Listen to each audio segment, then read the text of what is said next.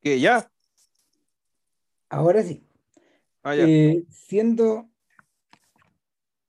Las 11, weón, las más tarde 11, que la cresta. claro, ¿Ya? que estoy, estoy aprovechando de grabar en la otra al mismo tiempo para tener el doble registro para que no nos quede la cagada. Y nada, pues bienvenidos a Civil Cinema. Estamos haciendo un experimento con Vilce hoy día. Vamos a grabar en Zoom a ver qué onda. A ver si con eso logramos sacarle la voz más para arriba después de un año de andar peloteando y. Bueno, cumplimos como un año haciendo esta Sí, ¿o ¿no? Obvio, sí, pues. Bueno, Exactamente un año, sí. Claro. Sí, claro. 354 de, de diciembre de 2020. Esto es Civil Cinema número 448. 8, sí, creo que es 448. Claro, y tampoco lo avisamos, como está volviéndose tradición, weón, acá, pero este es un podcast sobre Pablo Trapero. Y básicamente sobre una película y su relación con otra. Sí, bueno, a ver, película- hay que decir, disclaimer al tiro. Trapero, no vamos a decir que puta que es prolífico, digamos, ¿cachai? Pero bueno, tiene su, su- ya su buena cantidad de películas. Y aquí, eh, no, yo al menos no he visto muchas. Entonces, por eso la idea, es, la idea, claro, Rama ha visto más. Entonces, la idea es hablar, centrarnos en unas poquitas películas, ¿cachai? Para no estar ahí chamullando, como dicen allá en Luz Fardo. weón. Y la película, yo creo que la película eje va a ser Carancho, claro, pero la del otra, año película, 2010, la otra película es Mundo Grúa. que es la, que es la primera, el primer largo. Claro, Caracho en- y, Car- y Caracho en relación a Mundo Grúa, a todo lo que, a todo lo que pasó entre medio, porque, eh, a ver, sin duda, no hay duda alguna que a 20 años de iniciar, a 20 y algo años de iniciar su carrera, eh, en el largometraje, Trapero, Trapero es uno de los directores latinoamericanos más importantes. O sea, mm, a ver, eh, y probablemente, probablemente de estos directores de la nueva generación, eh, en realidad la reputación de Trapero yo diría que es casi superior a la de Pablo Larraín, por ejemplo, o a la de Sebastián Lelio, que también son bien destacados en el marco general. Eh, sin embargo, claro, no, no tiene el aprecio de la crítica ni de la, ni de la élite del cine como Lucrecia Martel. Es que eso es, ella está como en otra categoría. Pero, pero Trapero, Trapero es un personaje bien particular. eh, Trapero comenzó a hacer películas a fines de, lo- a fines de los años 90 y por lo mismo, en un periodo bien breve, su nombre y el nombre de Adrián Caetano y en cierta medida el nombre de Lucrecia Martel y, y- y- y- de, mm, de, de Revela y Stoll en, en Uruguay se confundieron un poco, por ejemplo, con toda la onda que venía de México y con estos tres mosqueteros mexicanos. ¿Cachai? Porque sus películas, todos, las películas de todos aparecieron en la ventana entre 1999 y 2001. Toda esta gente estrenó películas en ese periodo. Entonces, en ese sentido, claro, eh, para, para el mundo de festivales, los argentinos aparecieron casi al mismo tiempo que los mexicanos. Y, y en realidad eran fenómenos bien distintos, con una evolución muy diversa, y, y por lo mismo, por lo mismo bien notoria. Eh, a ver, es curioso, así como, porque, ah, así como los mexicanos, eh, así como los mexicanos se fueron de inmediato, después de un par de películas o de una película, al mercado estadounidense, los chilenos, por ejemplo, al menos eh, Sebastián Silva, Lelio y Larraín, también comenzaron a hacer películas en inglés y los argentinos nunca han hecho una película en inglés. O sea, debe haber alguna por ahí, digamos, de algún, de algún otro de la generación, quién sabe. Cacha, Pero, pero, pero el grueso de esta gente, nunca, nunca jamás. Es bien curioso, porque si uno piensa en el, si uno piensa en el concierto general, eh, alguien como Trapero, por ejemplo, y alguien como Martel, yo creo que tienen redes más tejidas y más antiguas que los chilenos. Sin embargo, sin embargo, sus películas siempre han sido en español. En ese sentido se parecen más a los españoles también, como Almodóvar, esa gente. O sea, eh, hay, un, hay, un, hay un modelo similar también en, Fernando Meirelles, por ejemplo, el brasileño, que también terminó haciendo rápidamente películas en inglés. Pero, pero Trapero, a pesar de que ha producido películas con Disney, nunca ha hecho un filme en inglés. Y lo mismo corre, interesante, lo mismo corre para Mr. Luna de Avellaneda también. ¿Cómo se llama este director? El de... Campanella? El Campanella, claro, porque Campanella hace series en inglés. Él dirige episodios de series en inglés, pero él, su carrera de cineasta es en español.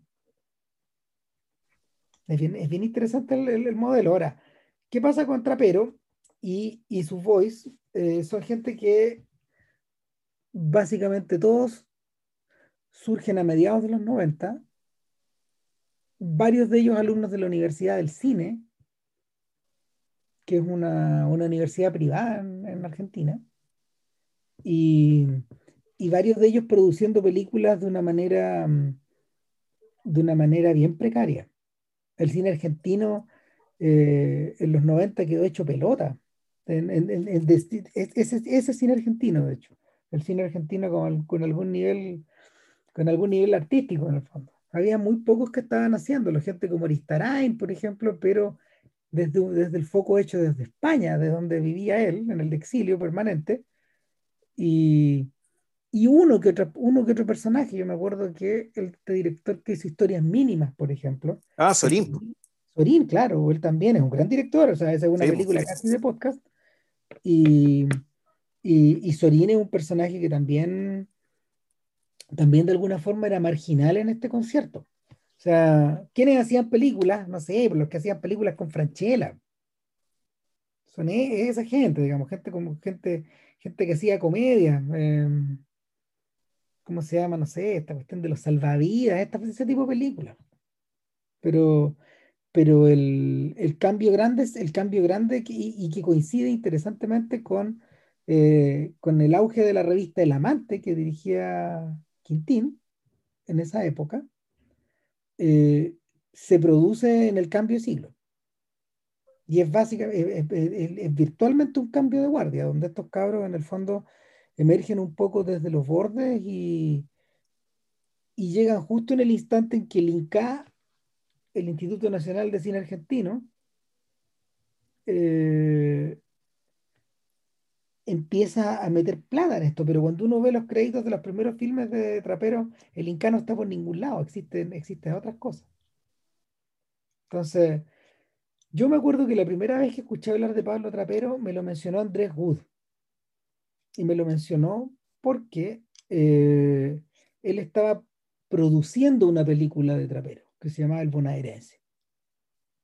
Y, era el mismo momento en que Wood estaba echando para adelante también la fiebre del loco. Y él me dijo, en realidad yo estoy metido en esto porque me impresionó mucho una película de este tipo que se llamaba Mundo Grúa. La encontré alucinante. Claro, el punto que Wood se llevó al, actor para ser del cura. Claro, la fiebre del loco. Sí. Entonces, chuta, el, la, la, sensación, la sensación de, la sensación como de novedad en el fondo fue bien apabullante y no solo le llamó la atención a Wood, sino que a muchísima otra gente, entre ellos a Agustín Almodóvar, que, que Agustín Almodóvar fue el primero en contactarse ahí con, con, Lucrecia Martel para producir La Niña Santa, después de haber visto La Ciénaga. Y de hecho, es una, esa es una, es una sociedad que tienen ellos que ha continuado sin parar. Sin parar todos estos años. O sea, los Almodóvar están muy, muy cerca de Martel. Hay gente que no tuvo, hay gente que no tuvo esa suerte, como Adrián Caetano, por ejemplo, que se las ha tenido que batir un poco solo y terminó cruzando la televisión. O sea, Caetano ha hecho un poco de todo. Ha hecho películas, ha hecho teleseries, ha hecho seriales, ha hecho eh, ha hecho material para el streaming. esta serie de Sandro, que no era nada de mala, era de él, por ejemplo. Ya. Dirigida y producida por él. Eh, Daniel Burman, que es un tipo que aparece un poco tiempo después. ah, es el eh, del abrazo partido. Exactamente. Burman, Burman ha tenido una relación tan ha tenido una relación tan intensa, de hecho, con, con, con coproductores extranjeros, que él terminó, primero que nada, fundando una productora. Eh, y hoy día ocupa un puesto en la Unión Europea. Ah, ¿no? Cristo, ya. Un puesto en una oficina, una oficina de cine de la Unión Europea. Él tiene un puesto ahí y continuó haciendo películas y series, hay cosas en Netflix que son de él, etcétera. Ha tenido una carrera bien prolífica, pero, pero por, por, por rumbos bien distintos. Y ahora, interesantemente, Trapero, y aquí estamos entrando en, en el, en el, ¿cómo se llama? En el corazón del asunto. Trapero tenía una carrera bien particular. Uno podría decir que, no sé, las tres o cuatro primeras películas de Trapero están dirigidas en un estilo que fue evolucionando paulatinamente hacia otro. Eh, eh, y estas tres primeras películas o cuatro primeras películas son el cortometraje Negocios, Mundo Grúa del 99, El Bonaerense del A ver. 2002 y eh, Familia Rodante del 2004. Y de ahí para adelante algo pasa en el camino que Trapero cambia la lógica y empieza a hacer filmes de género. Porque los anteriores, a pesar de estar metidos en un género, en, en géneros distintos, en el fondo no son películas de género. Son filmes muy singulares nomás. Eh, en cambio, cuando uno llega a Carancho, Carancho es film noir. Es Sí, es un noir. Es un cine negro, es adaptado a la Argentina, adaptado un poco a, a esta década negra que, que- que Argentina vivió en los 2000 de alguna forma, en varios sentidos distintos, a veces económico, a veces político, a veces social, etc. Y de ahí para adelante, eh, los filmes de Trapero, todos encajan dentro de un género, sea Elefante Blanco, por ejemplo, que es su otra película con Darín, o El Clan, que es la película que hizo con Franchella. Entonces, eh, y, y- ahora último, hace un par de años, La Quietud, que es un filme que, que tuvo muy poca figuración. Entonces, eh, en esta, en esta segunda etapa, en esta segunda etapa, y que, y que estaba, que estaba precedida por un par de filmes anteriores, uno de, uno de ellos era Nacido y Criado, que no tuvo mucha, mm, mucho impacto, y Leonera, que sí se exhibió en muchas partes, que era un filme de cárcel de mujeres, muy brutal. Eh, bueno, cabían, caben un poco dentro del, caben un poco dentro del género. Hay que hacer notar una cosa, sí, eso sí, em- eh, siendo, sus siendo estas películas eh, singulares o de género, la, ma- la- la gran mayoría está producida por la misma sociedad, que se llama Matanza Films, a propósito de eh, el lugar donde entrenaban al, al bonaerense. Ya. Somos de Matanza. Y eh, es una sociedad que él tiene con su esposa, que es la protagonista de buena parte de sus películas. Ah, eh, Martina Guzmán. Exactamente. Ya. O sea, con ella, eh, con ella viene trabajando en la producción desde hace casi 20 años y eh, ella empieza a aparecer en las películas de Trapero, si, mal, si no me equivoco, a partir de Leonera para adelante. Ya. Entonces, el, en ese tránsito, en ese tránsito, en realidad Trapero cambió de modelo de producción, porque originalmente, por ejemplo, él, él trabajaba, Mundo Grúa está producida con el Uber Vals Fund, que, que es al que se recurrió eh, desde Argentina desde Uruguay, desde Perú, desde Chile, desde muchos lados para producir películas en los años 2000. Hoy día ya no tanto. Eh, uno de los mayores beneficiados ha sido José Luis Torres Leiva, por ejemplo, que él, él sí produjo muchas películas con, el, con la ayuda del fondo. Claro, entonces el, Mundo Grúa está pedida, Mundo Grúa tiene al Uber Vals y tiene a Ibermedia, que es uno de los programas más antiguos también. En Chile se ocupa re poco Ibermedia pero, pero el, o menos de lo que, menos de lo que se, menos de lo que se hacía antes. Sin embargo, en Leonera, por ejemplo, ya aparecía el logo de Disney, el logo de Buenavista. Ya. Entonces uno dice, ah, ok, este está, este está pensando en el extranjero, este está pensando en el, en la, coproducción internacional todo el rato. Además que eh, el bonaerense está, está coproducido por Canal Plus también. Y, muchas de esas cosas aparecen ya, ya aparecen en Carancho. O sea, estas, películas están, están distribuidas por majors.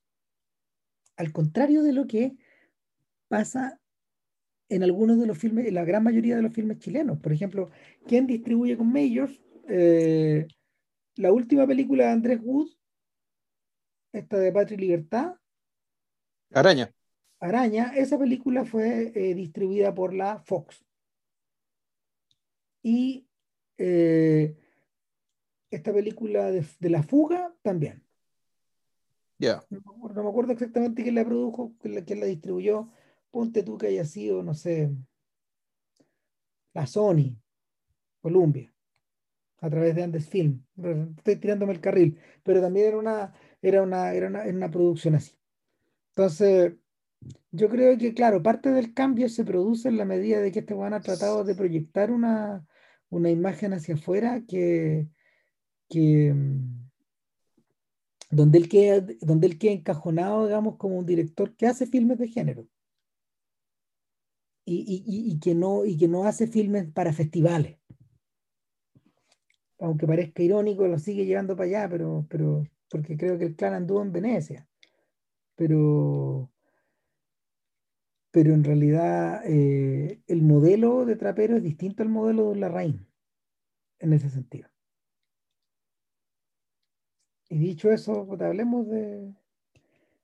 ¿Por, dónde partimos? ¿Por Caracho o el Mundo Grúa para, juntar las dos? Em, bueno, de partida, el... entre negocios y Mundo Grúa también hay muchas diferencias. Tipo estilísticamente hablando, a ver, negocios, es, el, un, corto, un medio metraje en realidad, no, cortometraje, es menos de 20 minutos, 18 minutos, eh, que, puta, uno se acuerda inmediato de 25 watts, por ejemplo. Al tiro. ¿ya? Al tiro, está En el fondo este está, está este uso del blanco y negro, que está en espacio, en espacio urbano, suburbano, que está no, más que suburbano, sí, el, el, en, en espacio urbano más o menos envejecido, avejentado, donde el, el, blanco y negro yo lo, yo lo atribuyo a un intento de, que, no es un blanco y negro que no es expresionista, sino que, eh, y esto yo creo que se esto sí se mantiene en el, el mundo grúa, es un blanco y negro básicamente para, el, en cierto sentido, puta, el, de transmitir cierta sensación de lo perenne, O sea, porque estas son películas de un país en cambio, donde hay, hay, es importante hablar de las generaciones y, y la generación, de la generación que está viviendo nuestro personaje, eh, eh, perdón, de lo que está viviendo el personaje, la generación que, de, nuestros protagonistas, en este caso es gente ya que anda por los cincuenta y tantos, eh, pero que está, pero que al mismo tiempo está en un, en un, en, en un país que está bastante cambiado, digamos, y los, los, los hijos, los jóvenes que aparecen, te marcan un poco ese ritmo. Esto de que, de que, en realidad el, el, país cambió y en cierto sentido vino a menos. Que la juventud, de lo que fue la juventud de, de Rulo, en este caso del, del, personaje, que es el mismo, tiene el mismo nombre, y ya vamos a hablar del actor que lo encarna, el, que el país que ellos vivieron cuando jóvenes es un país que está destruido. Y que, eh, y, que no hay mucha esperanza, digamos, respecto de, de, que, de, que, los jóvenes que vienen, la generación que viene, va, va, a, poder, va a poder hacer mucho al respecto. Y sin embargo, digamos, el, el, dejar la, el dejar la imagen en blanco y negro, te, te, transmite por el lado paralelo a, aquello que no cambia, aquello que sigue estando, aquello que uno podría decir que es permanente. El, ahora, la, la, Mundo Grúa es una, a diferencia, perdón, de, de negocios, que es una película que se maneja en espacio cerrado pequeño, que en el fondo es el negocio del papá de Pablo Trapero, Martín Trapero, que actúa en la película eh, llamándose Martín, y donde aparece, de hecho, Pablo Trapero como una especie de asistente que va, viene, pide plata y se manda a cambiar. y, que es el, que, insisto, es el mismo Trapero. El hijo, el hijo de... No, hace el hijo, Claro, hace el hijo, sí, no, sí, el mismo. El, pero claro, como un espacio muy cerrado, Puta, hay cierto margen para los primeros planos, para que los rostros de los personajes sean importantes dentro de, vamos, dentro de la, dentro de la economía y, a la hora de contar tu historia. Mundo Grúa, en cambio, se maneja con planos mucho más lejanos, donde al personaje, al, al, personaje eh, son muy pocas las tomas que vemos el rostro del protagonista. De que el, mismo Rulo, que el Luis Margani, que, que es, una, es un actor que es descubierto por Trapero. O sea, que Trapero, aparte de, de inventarse su propio lenguaje, de, de, inventarse su propio mundo, digamos, él le aportó al, al, mundo y al cine argentino y al cine latinoamericano puta, un, un tipo humano. Un, no, no, sé si alcanza a ser una estrella, porque el personaje es muy antiestelar, eh, la forma que tiene ser él. No, tú lo pero que... muy bien cuando dijiste es un rostro. Claro, y un rostro. Es un rostro, una, no, no, una, no una estrella, es un rostro. Claro, y, es, y, y, un rostro que perduró. ¿Por qué? Porque ese actor, 20 años después, él hizo de Julio Grondona en la serie El Presidente ha hecho mucho papel. De hecho, eh, o sea, el, cuando, uno se mete, cuando uno se mete en la biografía de la Wikipedia, eh, es electricista profesión. No tiene ni una, pero, pero, no, pero no una profesión aprendida en ningún lado. Y, y, y, nuestro personaje al mismo tiempo es heredero de un tiempo ido porque él fue músico, tocó en un grupo, ya, ya vamos, vamos a hablar de eso, digamos, tocó en un grupo llamado la séptima. La séptima brigada. La séptima brigada, claro. Y tocó el bajo ahí y tuvieron una, tuvieron una canción muy repopular. En realidad fueron dos. Similar a la, no sé si tan popular como el extraño el pelo largo, digamos, pero andaban por ahí. Y, pero esos tiempos están largamente pasados y nuestro rulo hoy día está reducido a ser una suerte como de, de maestro chasquilla o de junior o de obrero calificado o semi calificado. El, pero, a ver, el, bueno, de partidas, esa banda La Séptima Brigada es famosa por esta canción Paco Camorra, que eh, apenas termina el podcast, si quieren, hagan la pausa y busquen Paco Camorra en YouTube y vean el videoclip, digamos que, que es realmente singular. Eh, eh, eh, y claro, mueve la onda de boliche en boliche, que ese tipo de cosas, en circunstancias que Claro, pero en circunstancias que en realidad en la séptima brigada también tenía temas psicodélicos, ¿cachai? Y parece que eran medio experimentales, bien interesantes, y sin embargo, son conocidos y recordados, ¿cachai? Por estas canciones bochincheras, bien alegres y para el hueveo, ¿cachai? Y muy. Y el videoclip te habla de una ingenuidad, ¿cachai?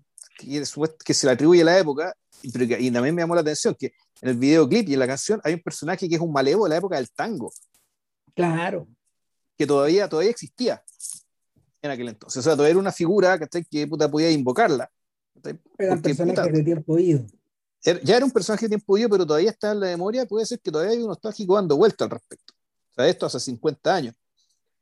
Y lo, bueno, lo otro que llama la atención de, del rulo, no tanto en, ya, ya entrando a, a Mundo Grúa, es que tú te das cuenta, claro, que, eh, que, que, Rulo sin ser un erudito, es un hombre de una cultura y de una urbanidad ¿cachai? que no va, con, no va con el tiempo y no va con el resto del país.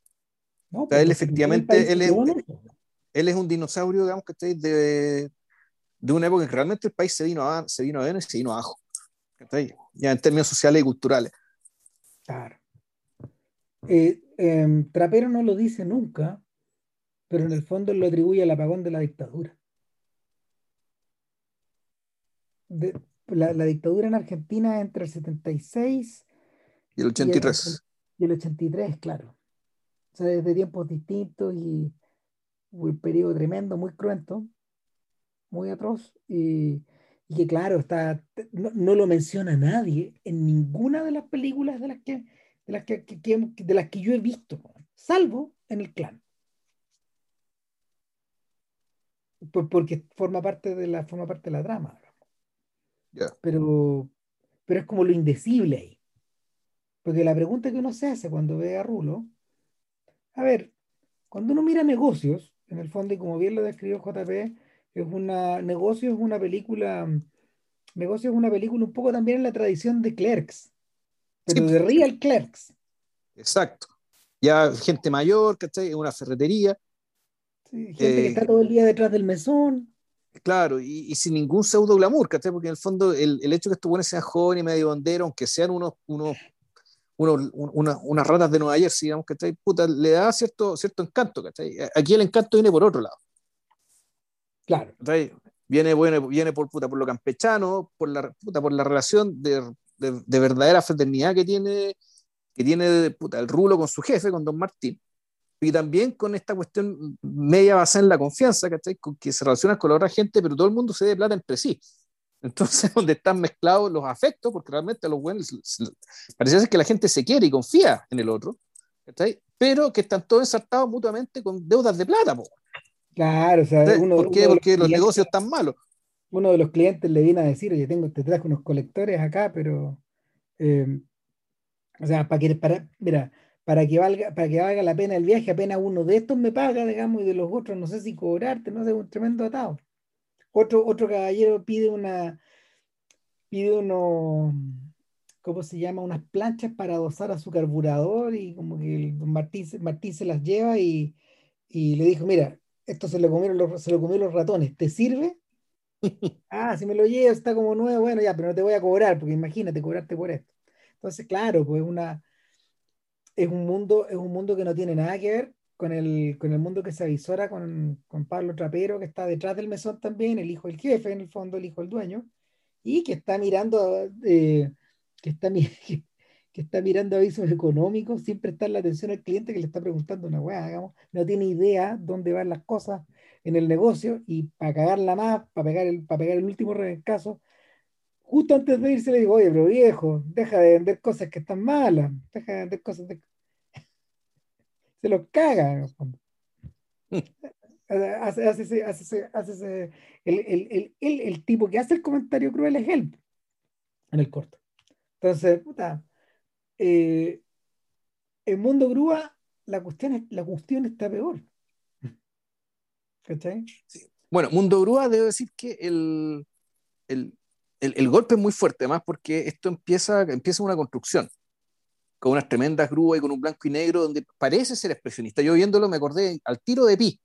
Sí, tú dijiste la Pi del subdesarrollo. El, el Pi del subdesarrollo, ¿cachai? Donde, claro, este buen, el de Wachowski se basa, digamos, en su, en su supuesta maestría, puta, para el blanco y negro, No, no Wachowski, eh, ah, perdón. Aronofsky. Aronofsky, perdón eh, puta, para venderte tu pescado con esa cagada de película, ¿cachai? Claro, con la esoteria. Y con la esoteria, weón, de, de, de, medio milímetro, weón.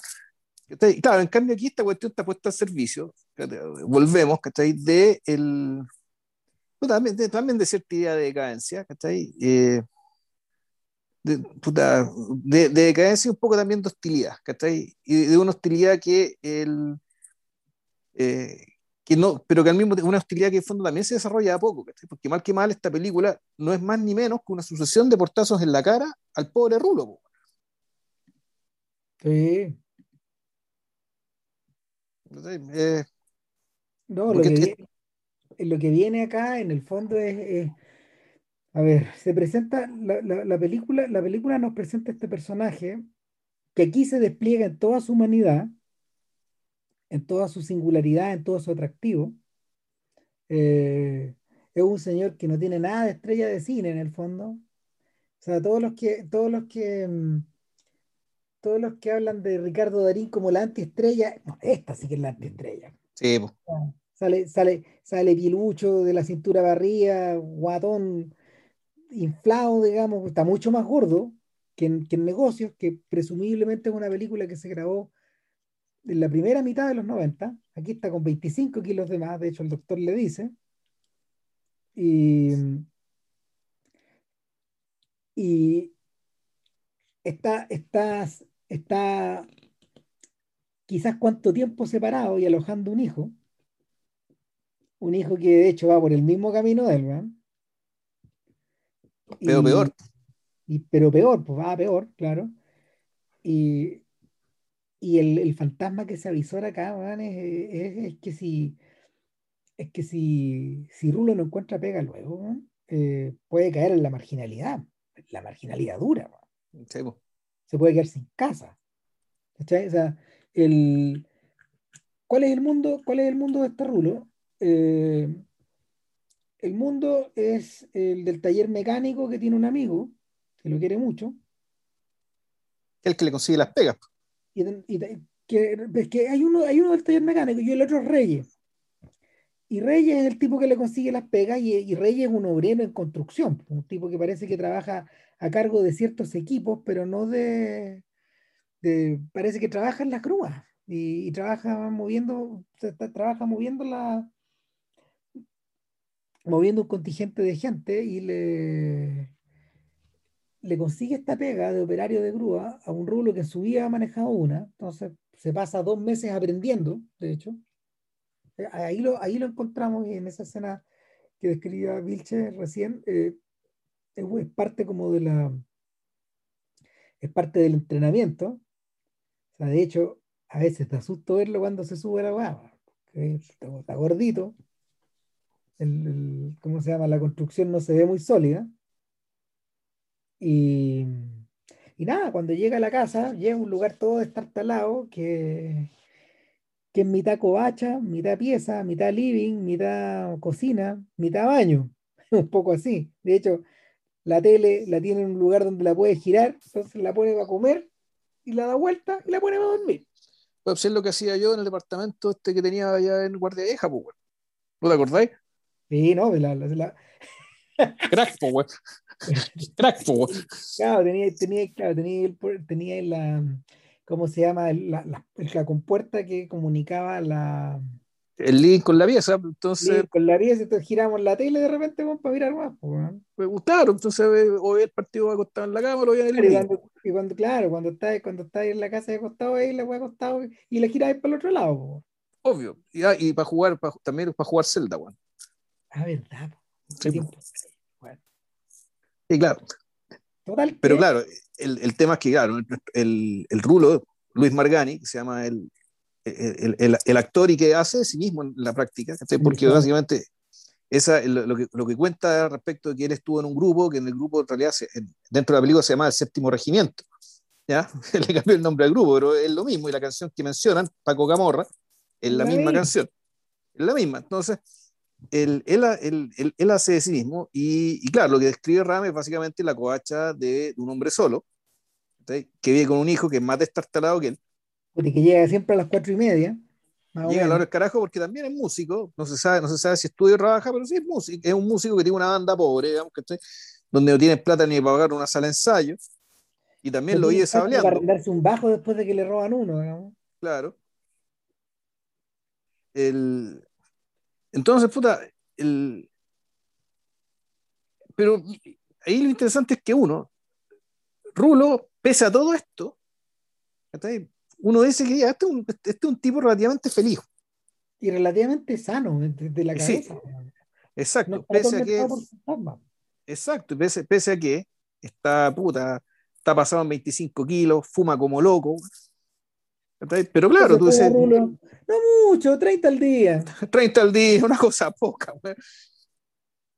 Eh, pero claro, es un personaje que eh, es, una persona que también no, la, puta, la, la, desesperación por la, por la precariedad material tampoco es algo que uno, uno, uno vea que aparezca en él. Eh, pues él, él, parece venir de una época en que ese no era un problema. Puta, la época de la clase media o clase obrera peronista, donde igual él, eh, donde Rulo tiene un auto el año del carajo, pero tiene auto. Entonces tú lo ves y dices, claro, él vive como se vivía durante la dictadura que, son que son sus años de juventud en el fondo. Exacto. Exacto. Claro. Ahora, el problema es que el país, que, toda la infraestructura del país está más vieja, que, las redes, que las redes para armar trabajo están más débiles y que la gente se bate, se bate un poco sobreviviendo, como puede. El, eh, en, rápido en la película Rulo encuentra de hecho y, es, bonita la idea porque en el fondo eso está un poco heredado eso está un poco heredado de más atrás de matrices de matrices clásicas sea de Hollywood o sea de Italia donde le endilgan a una donde le endilgan una, a, una, a una igual en el fondo y, y es una señora que tiene una que tiene un que tiene un, multi, un multiquiosco ahí en en una esquina cerca de la construcción, él va a preguntar qué puede comprar ahí, qué sándwich le hace, y ella le vende unos de milanesa y se entabla una amistad y rápidamente va un poco más porque a Rulo le gusta, digamos, la señora, que es mayor que él, de hecho. Claro, pero eh, eh, ella, e, ella era fanática del grupo en la que él tocaba, entonces como que se da con ella, el, el, el, punto este del pasado que, que lo sigue acompañando, Puta, aquí la cosa se vuelve con ella, el hecho de, de tener una especie de polola, que también comparte ese pasado, hace que, eh, puta, hace que en el fondo es el, puta, el remazo, digamos, de, de alegría, de plenitud que, que, que, que, viene de su juventud se, se afirme por el hecho de estar por el hecho de contar con este personaje. Ah, que, la cosa eh, bien, además eh, eh, Rulo que yo me acuerdo Rulo nunca ve a su mamá pero están hablando siempre también. No si la va a ver al principio de la película la, va a ver, la va a visitar si no si la visita de hecho en algún momento va y le pone Rulo puta, como también se, se las bate un poco con la soldadura pone unas rejas porque le entraron horror a la mamá y le pegaron un golpe en la cabeza bueno, Claro. Ese es no, el que su madre. Claro, y Rulo, Rulo realmente está preocupado por su mamá. Y, y la mamá es una señora bien mayor, pero que está puta, en buen estado y todo. Y la mamá también, puta, es de una. No sé, puta, también es, es de. ella sí que es de otra época. Sí, no. Es, no eh, ella, ella proviene de una etapa más dorada aún todavía. Claro. Y su manera de ser, sus comentarios, su mundo en el fondo, su casa. De hecho, ella, tiene eh, casa, ella, tiene una casa grande. Es una casa grande, con tremendo patio, con, un, con una especie, una habitación interior, o sea, un lugar del, del cual un, uno, uno no querría salir. Claro. Entonces, es bonito que sea efectivamente, que sea una casa, y que sea una casa que sea más o menos se ve igual, está igual que hace 50 años. Bueno, esa señora, Graciela Quironi, o Graciana Quironi, es la abuela de Pablo Trapero. Ah, bueno, ya. Y el nieto la quiere tanto que de hecho hizo familia rodante en torno a ella. Ya. O sea, de hecho, es, esa es la película que es sobre ella. O sea, de hecho, una, es una historia que, una historia que les había prometido filmar, digamos. Y, y claro, eh, ella aparece en negocios también. Si es la mamá del Rulo la que lo va a ver al negocio también. Oye, mamá, pero sí. no están arregladas. sí, lo que pasa es que, bueno, y, y, eh, la señora Quironi, de hecho, en algún momento es la que tiene que ir a recibir al hijo, al, al, nieto en el fondo. Claro. Claro, no, lo, es, lo, que pasa, eso es interesante y eso me gustó mucho, una forma que, de caracterizar a Rulo, que, que en algún momento ya, el, después de un recital, el, el, bárbaro el hijo llega con una, con una tipa a la que se levantó en el boliche y, y, y, está listo para darle, digamos, y resulta que puta, llega Rulo y encuentra a la tipa poco menos que corriendo en pelota porque ya.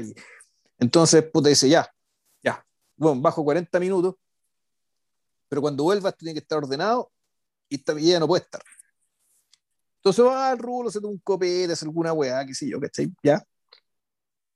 Y cuando vuelve, puta, le dice al hijo, ¿sabes que esta cuestión ya no sirve? Esto no, no puede ser que esté acá, que esté bueno, un motel, que esté bla, bla, bla, bla. En el fondo le dice amablemente el hijo que, dado que va a vivir de esta manera, se tiene que ir. Lo, lo, maravilloso es que, eh, claro, efectivamente el carro chico son de la abuela y todo, pero eh, Rulo nunca le dice que en el fondo esta weá era para poder llevarse él a su polola, po, que está la señora claro. del boliche, po, Claro, Entonces, claro, el, el, el, cabro se va, ¿cachai? Y puta, y, y, en par de escenas más está la señora, que está ahí, puta, de su, ahí en el, la señora del boliche, en el departamento, ¿cachai? Que, y ella, y, y yo diría que casi de manera media enferma, ¿cachai? Ella eh, lo que más le gusta hacer es mirar fotos viejas. Sí.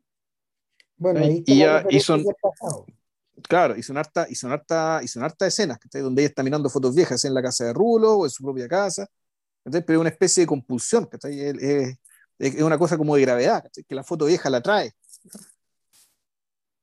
Porque eh, yo creo que ella efectivamente, su, la, el, de, el desequilibrio, digamos, entre lo que fue el pasado y su presente para ella es mucho más feroz.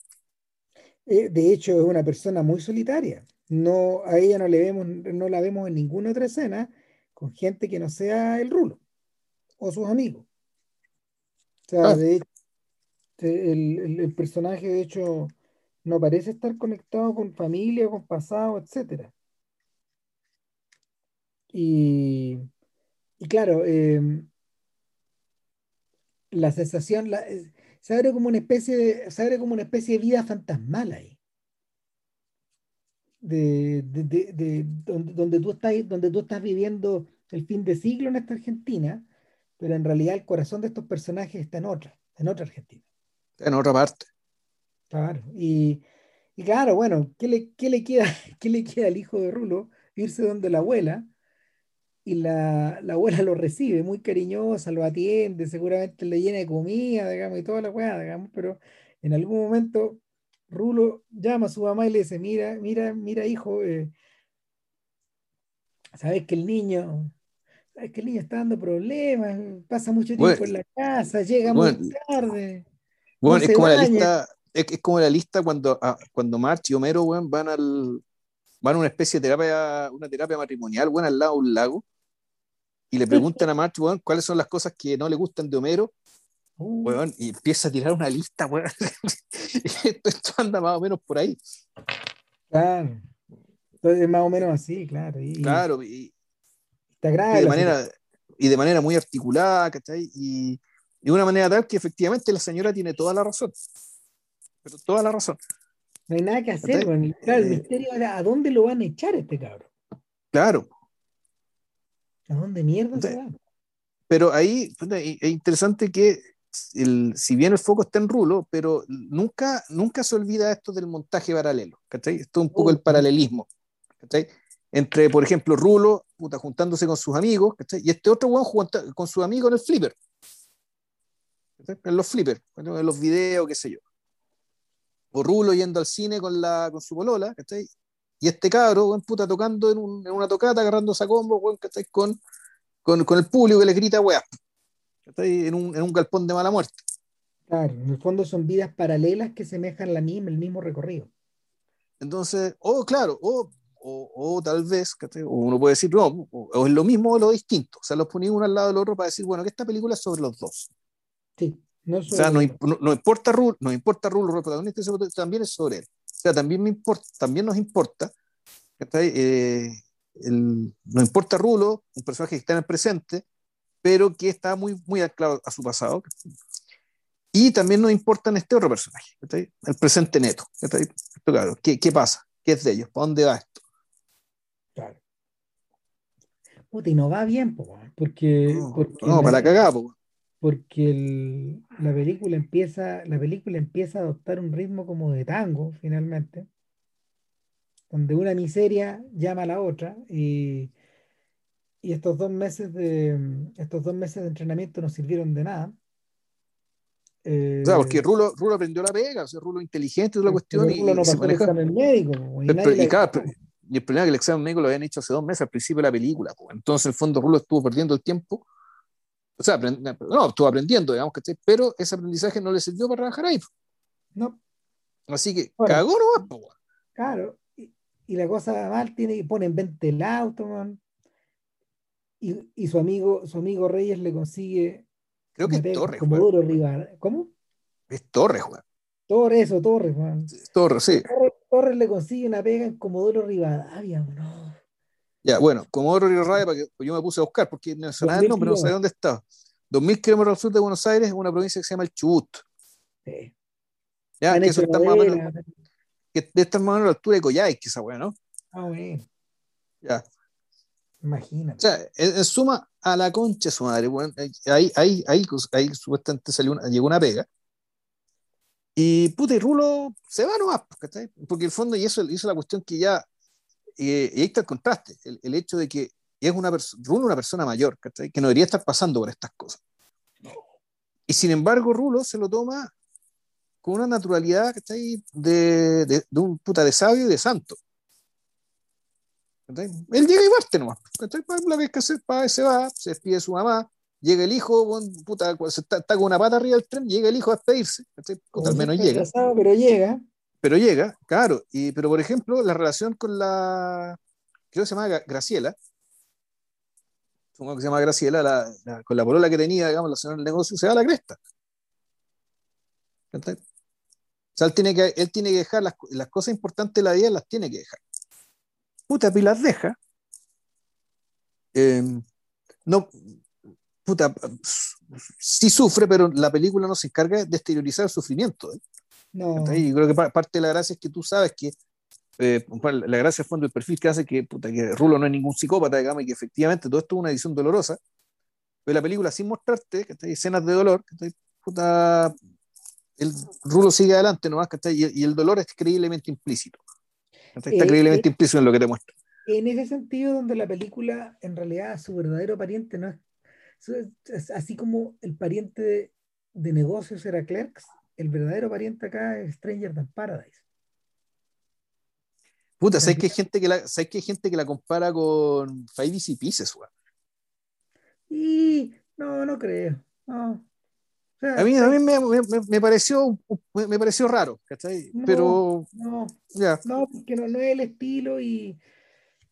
Eh, Five Easy Pieces, para estos efectos, es la historia de un negacionista serial. Sí, bueno, y de, un, y privilegiado que en el fondo está, está jugando, que está arrancando, que realmente está arrancando. No, claro. Dupea está arrancando, ¿no? Este otro, este otro hombre está, este otro hombre está rebotando, que es un poco lo que le pasa a la chiquilla, ¿te acordáis? A la protagonista, porque ella llega pensando en una América, que es la de los libros, la de las revistas, y la recibe su primo, y, otro, y, el, el, gandul amigo de él, y no, no hayan que hacer con ella, y la terminan llevando donde otro pariente, a un lugar que es más helado aún de la Checoslovaquia donde, o la Hungría donde vino. Entonces la, llevan un mundo, la llevan un mundo de blancos y negros, que, que, le roba el alma a esta chiquilla y cuando ellos la van a buscar, finalmente lo único que ella quiere es volver a, volverse a casa. Y, y, en el camino, estos dos sujetos que han andado rebotando a su vez en pegas chicas, en, en algo parecido a la delincuencia también, eh, empiezan a notar el vacío que, que, que, se, que se crea alrededor de, de, ellos porque ella no está. Sí. De alguna forma, esta, familia, esta familia, esta, esta, familia instantánea que crearon eh, es algo que empiezan a, a, mirar hacia atrás como, como algo que reconocen como algo, algo, que, algo que alcanzan a reconocer como bueno. Pero, pero la película en el fondo es, es igual de tristísima. Mm. Eh, y, y, es una película que también, porque está llena de idas y venidas, partidas, separaciones, blanco y negro, música, música, música vieja recontextualizada eh, y, y, un país que está hecho pelota. Es un, es un país que está semi vacío. No sé si te acordáis que cuando hablamos de hace ya millones de podcasts de Coffee and Cigarettes, pero nunca eh, hicimos el podcast de Coffee Cigarettes. No, pues no lo hicimos, pero sí hicimos, hicimos, ¿cuál hicimos? ¿De Yarmouth? De Yarmouth hicimos. Eh, no, no. No, creo que hicimos una de las nuevas. Oh. Ah, sí, sí. La de los vampiros. Tampoco, güey. No, sí, esa la hicimos. Esa sí la hicimos. Only ¿Sí? sí. Pero, pero en alguna parte de estos millones de episodios, comentamos que una de las cosas que define al joven, al joven Jarmusch es, eh, es que los planos que habitan sus personajes están vacíos hacia el fondo. Los puntos de fuga están vaciados. No hay gente. Se parece un poco al mundo en el que él vivió de muy joven llegando desde Ohio, como tanto, como tanto artista joven de la época, termina dando vuelta y termina botado en el Soho y termina botado en, lugares extremadamente peligrosos que eran completamente, estaban completamente vaciados. También. Y, donde, o sea, usted ir ahí de arriesgáis, sobre todo las mujeres. Ya. Era, no, era complicado, complicado, complicado la web. Entonces, el, eh, parte como de ese, parte como de ese mundo vacío o de ese mundo postindustrial, que también se alcanza a viscerar en, en, Only Lower Left Alive, en la secuencia de la secuencia de Detroit. De Detroit. Bueno, en realidad eso, y eso ya es, es, la radicalización del asunto, o sea, eso ya, es la zona. Y la estilización de la weá, claro, pero. Claro, y además muy, muy contingente, si en el fondo el, el, el en la ciudad muerta.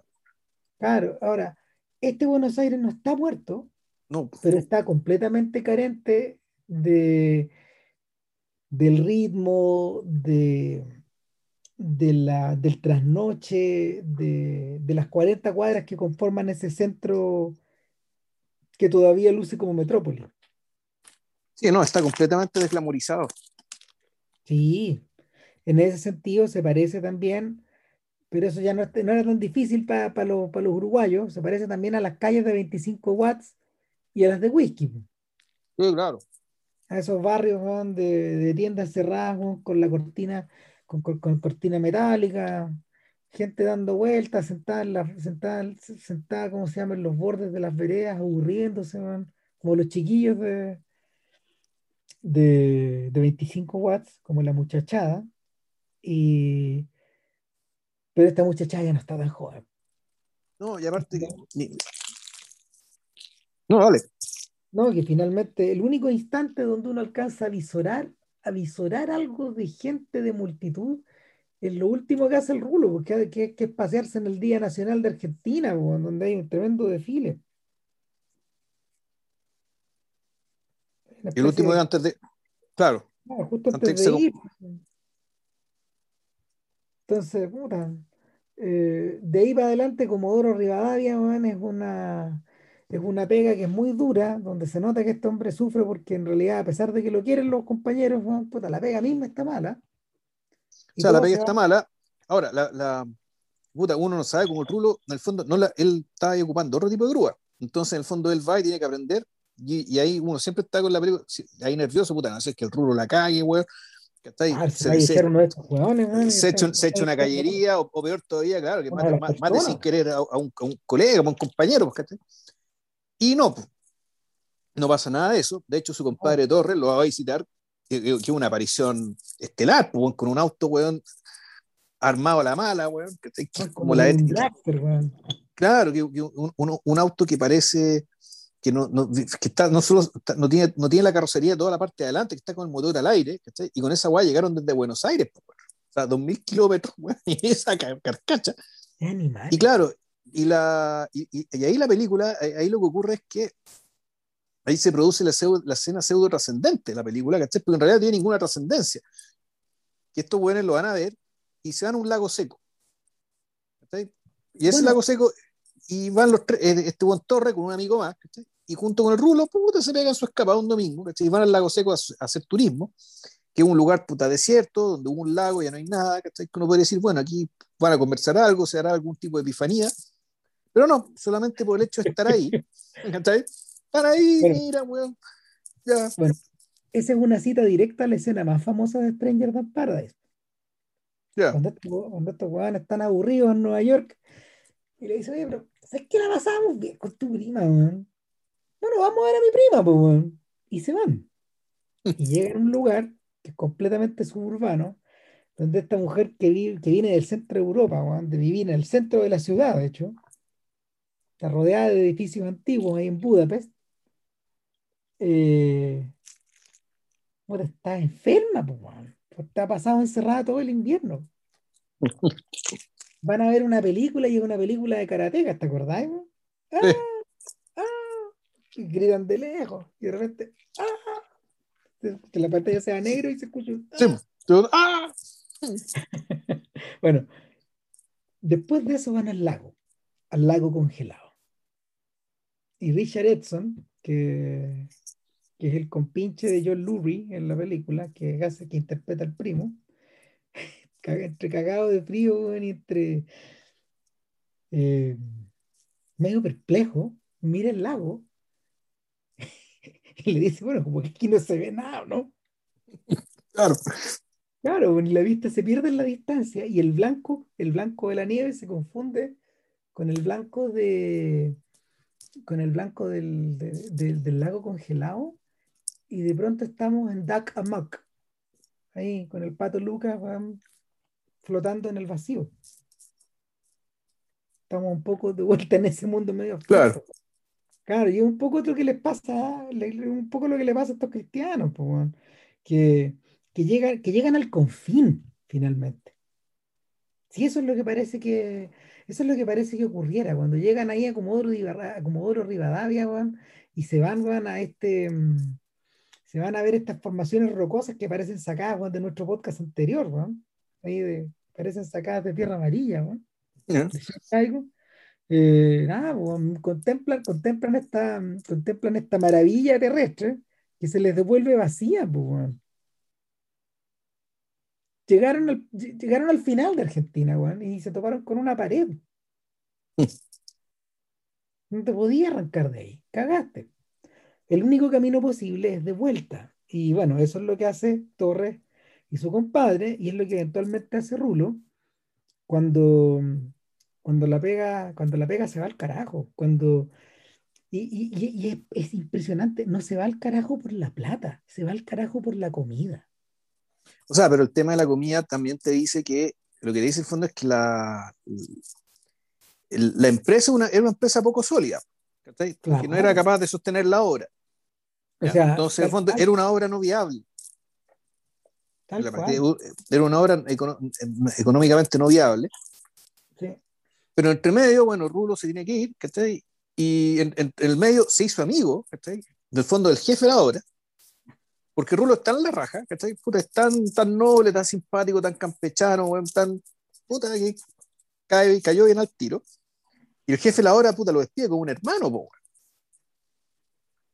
y, y claro, y resulta que hizo.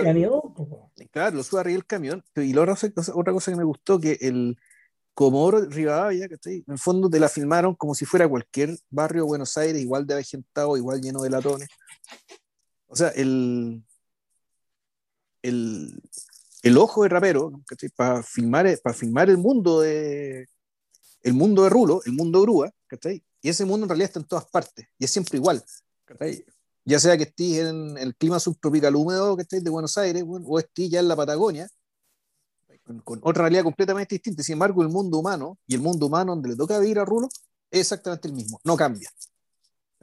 Y es una cuestión que, que en realidad que para, mí es como bien propia del cine rapero, tanto en, en, en, esta primera época y en la que viene el género también, que un poco es la sensación de, de, de, la, de la, cárcel de la, de la realidad como de, una realidad puta que te confina. Bueno, haciendo un muy breve puente hacia el bonaerense, porque bueno, ¿qué es lo que ocurre acá en Mundo Grúa?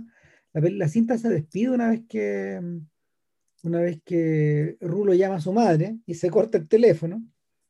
Y, y el, último que alcanza a escuchar algo que dice que todo se fue a la pelota fue el hijo, y el hijo no reacciona, no pone nerviosa la abuelita ni nada, pero bueno. Eh, y después de eso solo resta, solo resta volver y, y la película, al revés de lo que sucede en Five Easy Pieces, donde el personaje se agarra la primera micro que pasa y deja botar a su mujer bueno, en una estación de servicio, mientras ella está en el baño, mientras le están llenando de benzina el auto, etc. Acá nos subimos al camión, y, el camión y, en el camión la ruta es incierta. no, el, el camión se entiende que va de vuelta a Buenos Aires. Claro, y Rulo se pierde en la noche. Claro. Rulo mira hacia afuera, digamos. Años, pero al final duró, mm. parece que dos meses más nomás. Claro. y en cierto sentido, lo que viene ya es historia conocida. ¿Cachai? Que esto, esto vuelve a empezar. Sí. Exactamente. Entonces el mundo grúa, aparte de ser metálico, desolador, ¿cachai? Puta, es recurrente. O sea, o es repetitivo o es recurrente, pero no son, no son exactamente lo mismo. Sí. Ya no tenemos tiempo de ver si es uno o lo otro. No, no, no, nos resta tiempo, la película corre la cortina. Mm. Eh, dos años después, tres años después, Trapero termina estrenando el bonaerense con un tremendo éxito, no tanto de público como de crítica y configuración en el extranjero. Eh, Quintín suele decir que, que Trapero era el mejor de todos. Y la referencia, yo creo que la. Le gusta más que Martel, digamos. Sí, mucho más. Siempre le gusta más. Y, la, referencia, la referencia viene a la manera en que eh, el tipo aborda su lectura de la realidad, juega al interior de los géneros y sobre todo eh, presenta una visión muy particular de, de los aprietos en el, que, en el que está su país no es tan esotérico como Martel. Martel, está Martel todo el rato está en otra parte. yo creo que Martel no es esotérica. En absoluto. De hecho, la, la primera, claro, es que, es que para mí tampoco, si tanto, la primera como la tercera película, la, Niña Santa puede ser un poco así. No, si yo, mira, yo volví, yo volví a ver la, yo volví a ver la, la, la hace un tiempo atrás. Sigue siendo magistral. Sí. Pero de lo que hablaba, de lo que hablaba Quintín respecto como de la de su argentinidad, eso puede estar más bajo cuestión. Eh, probablemente Martel se está refiriendo, Martel se está refiriendo también a, las condiciones bien particulares de San Martín, que es de donde, donde venía ella. Mm, si en fondo ella habla, lo que está hablando es de la burguesía blanca de Salta. Sí. Y la mujer sin cabeza también habla de lo mismo, y es clarísimo. Que ahí hay una razón problemática con esa forma de ser de la cual ella viene. Sí, sí, pero,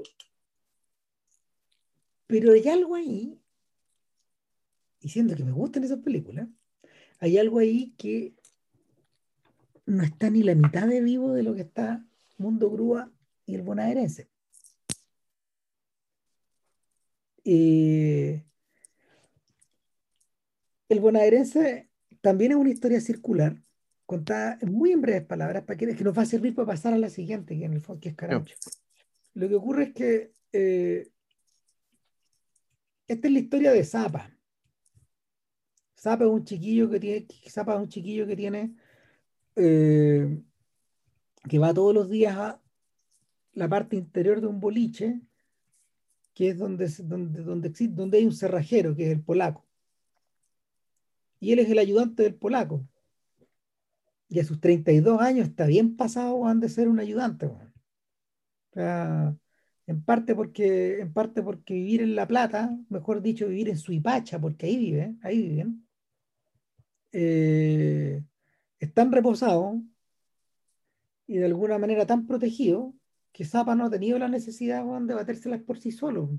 Vive recómodo donde su mamá eh, con, su sobrino, su hermana, y lo quiere, lo quiere la policía, lo quiere el gallo de la tienda, lo quiere el gallo de la botillería, etc. Y, este orden en el que ha estado, no sé, 32 años, porque esa es la edad que tiene, eh, queda disrupto en un momento donde el polaco le encarga a Zapa que,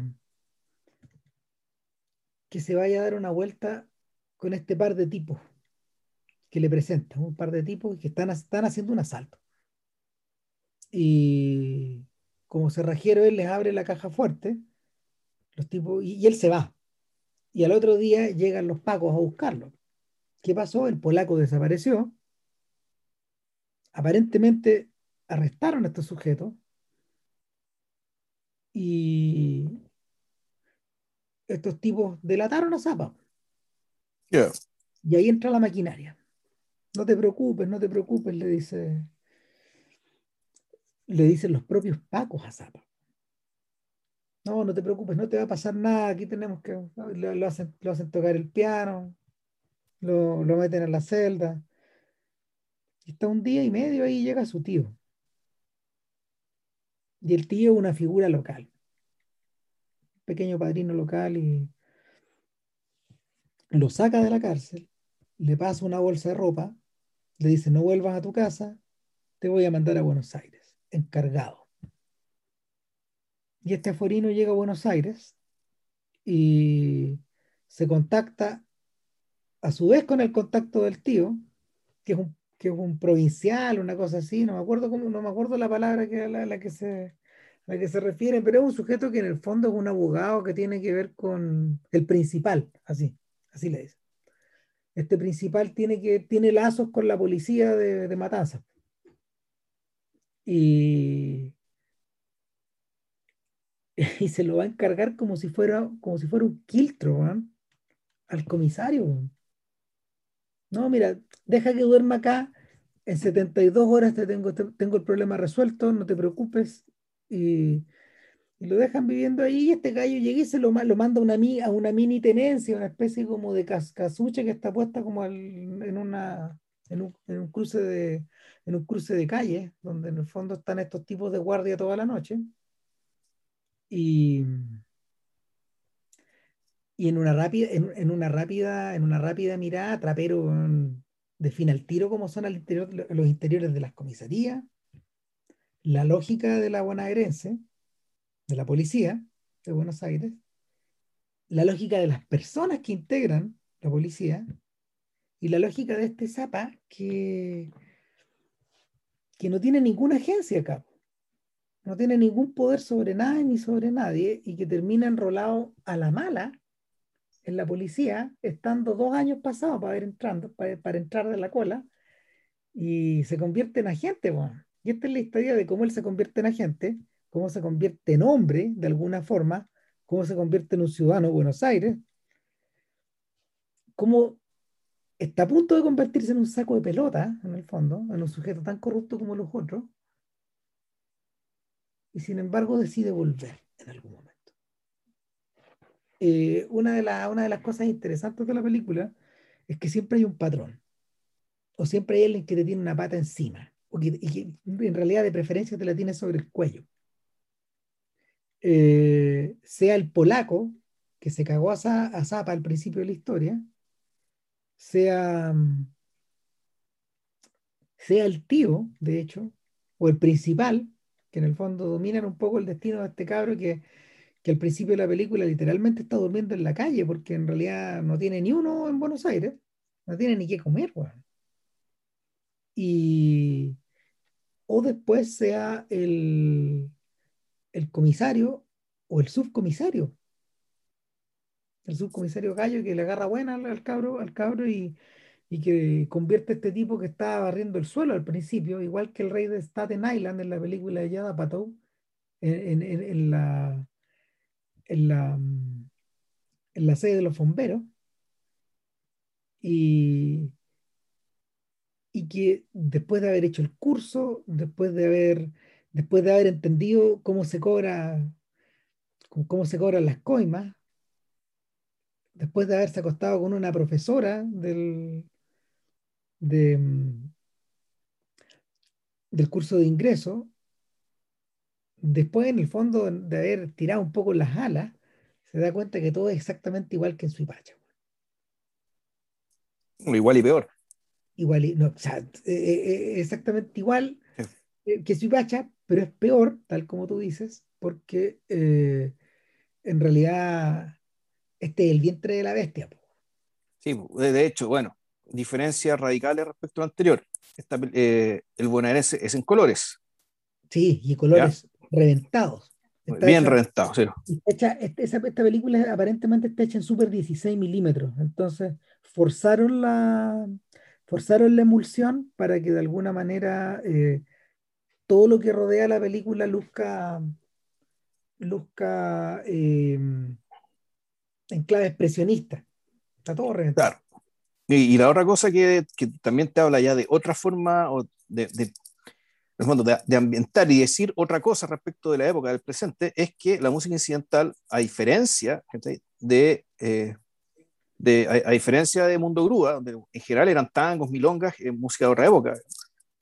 Estas menciones, eh, estas menciones a las canciones antiguas, pero en realidad creo que nunca se escuchan, porque más bien la música incidental son tangos y milongas.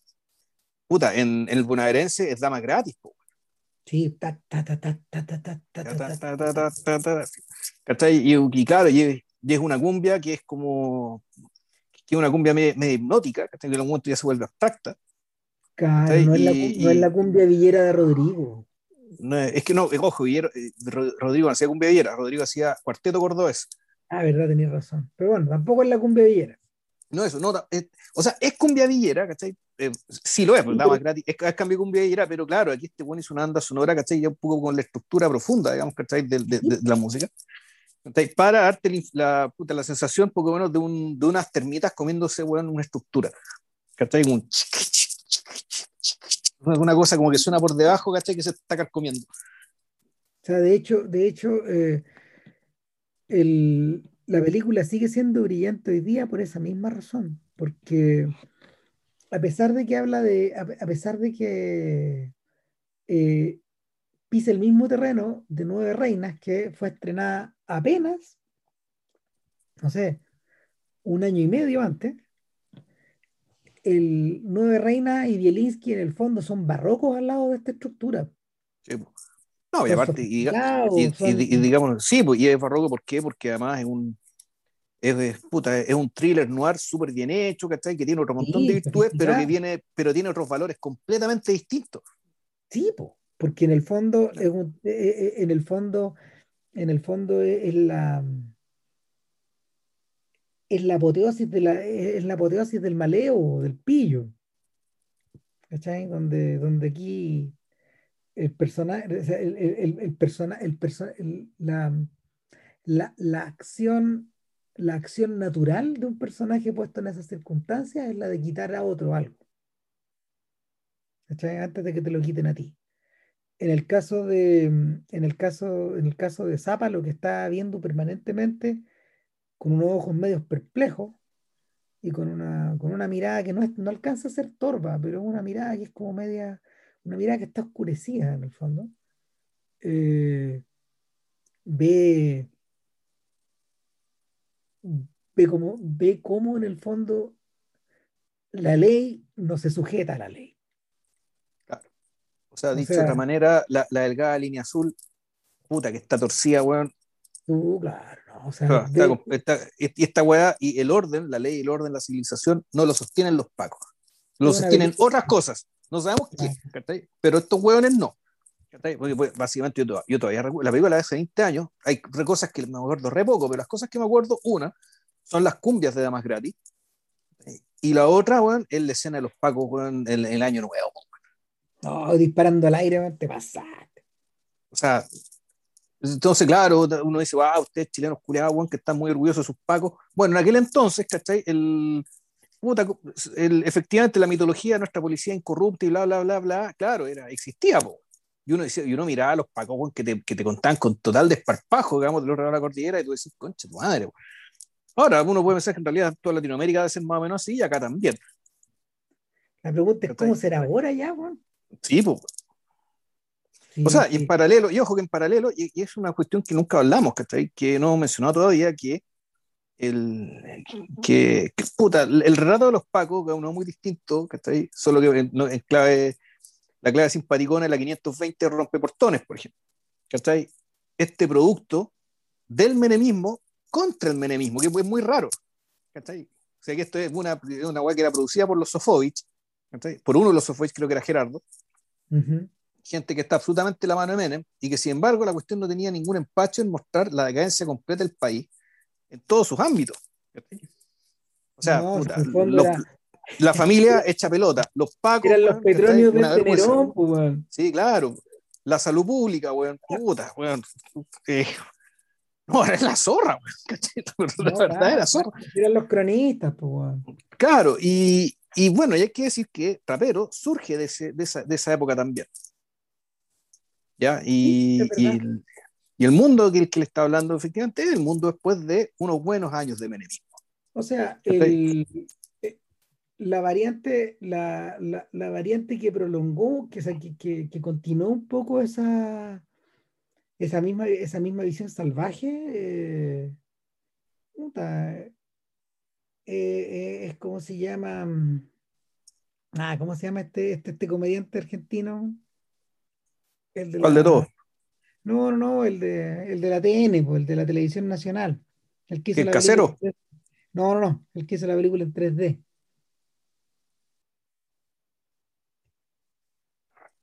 Eh, son, dos, comediantes, pero hay uno que da la cara y el otro que le va hablando. Ya, ¿no es Capuzoto? Que claro. Peter, Capuzoto. Que Peter Capuzoto es una mezcla de el señor Capuzoto y el don Pedro, no sé cuánto, digamos.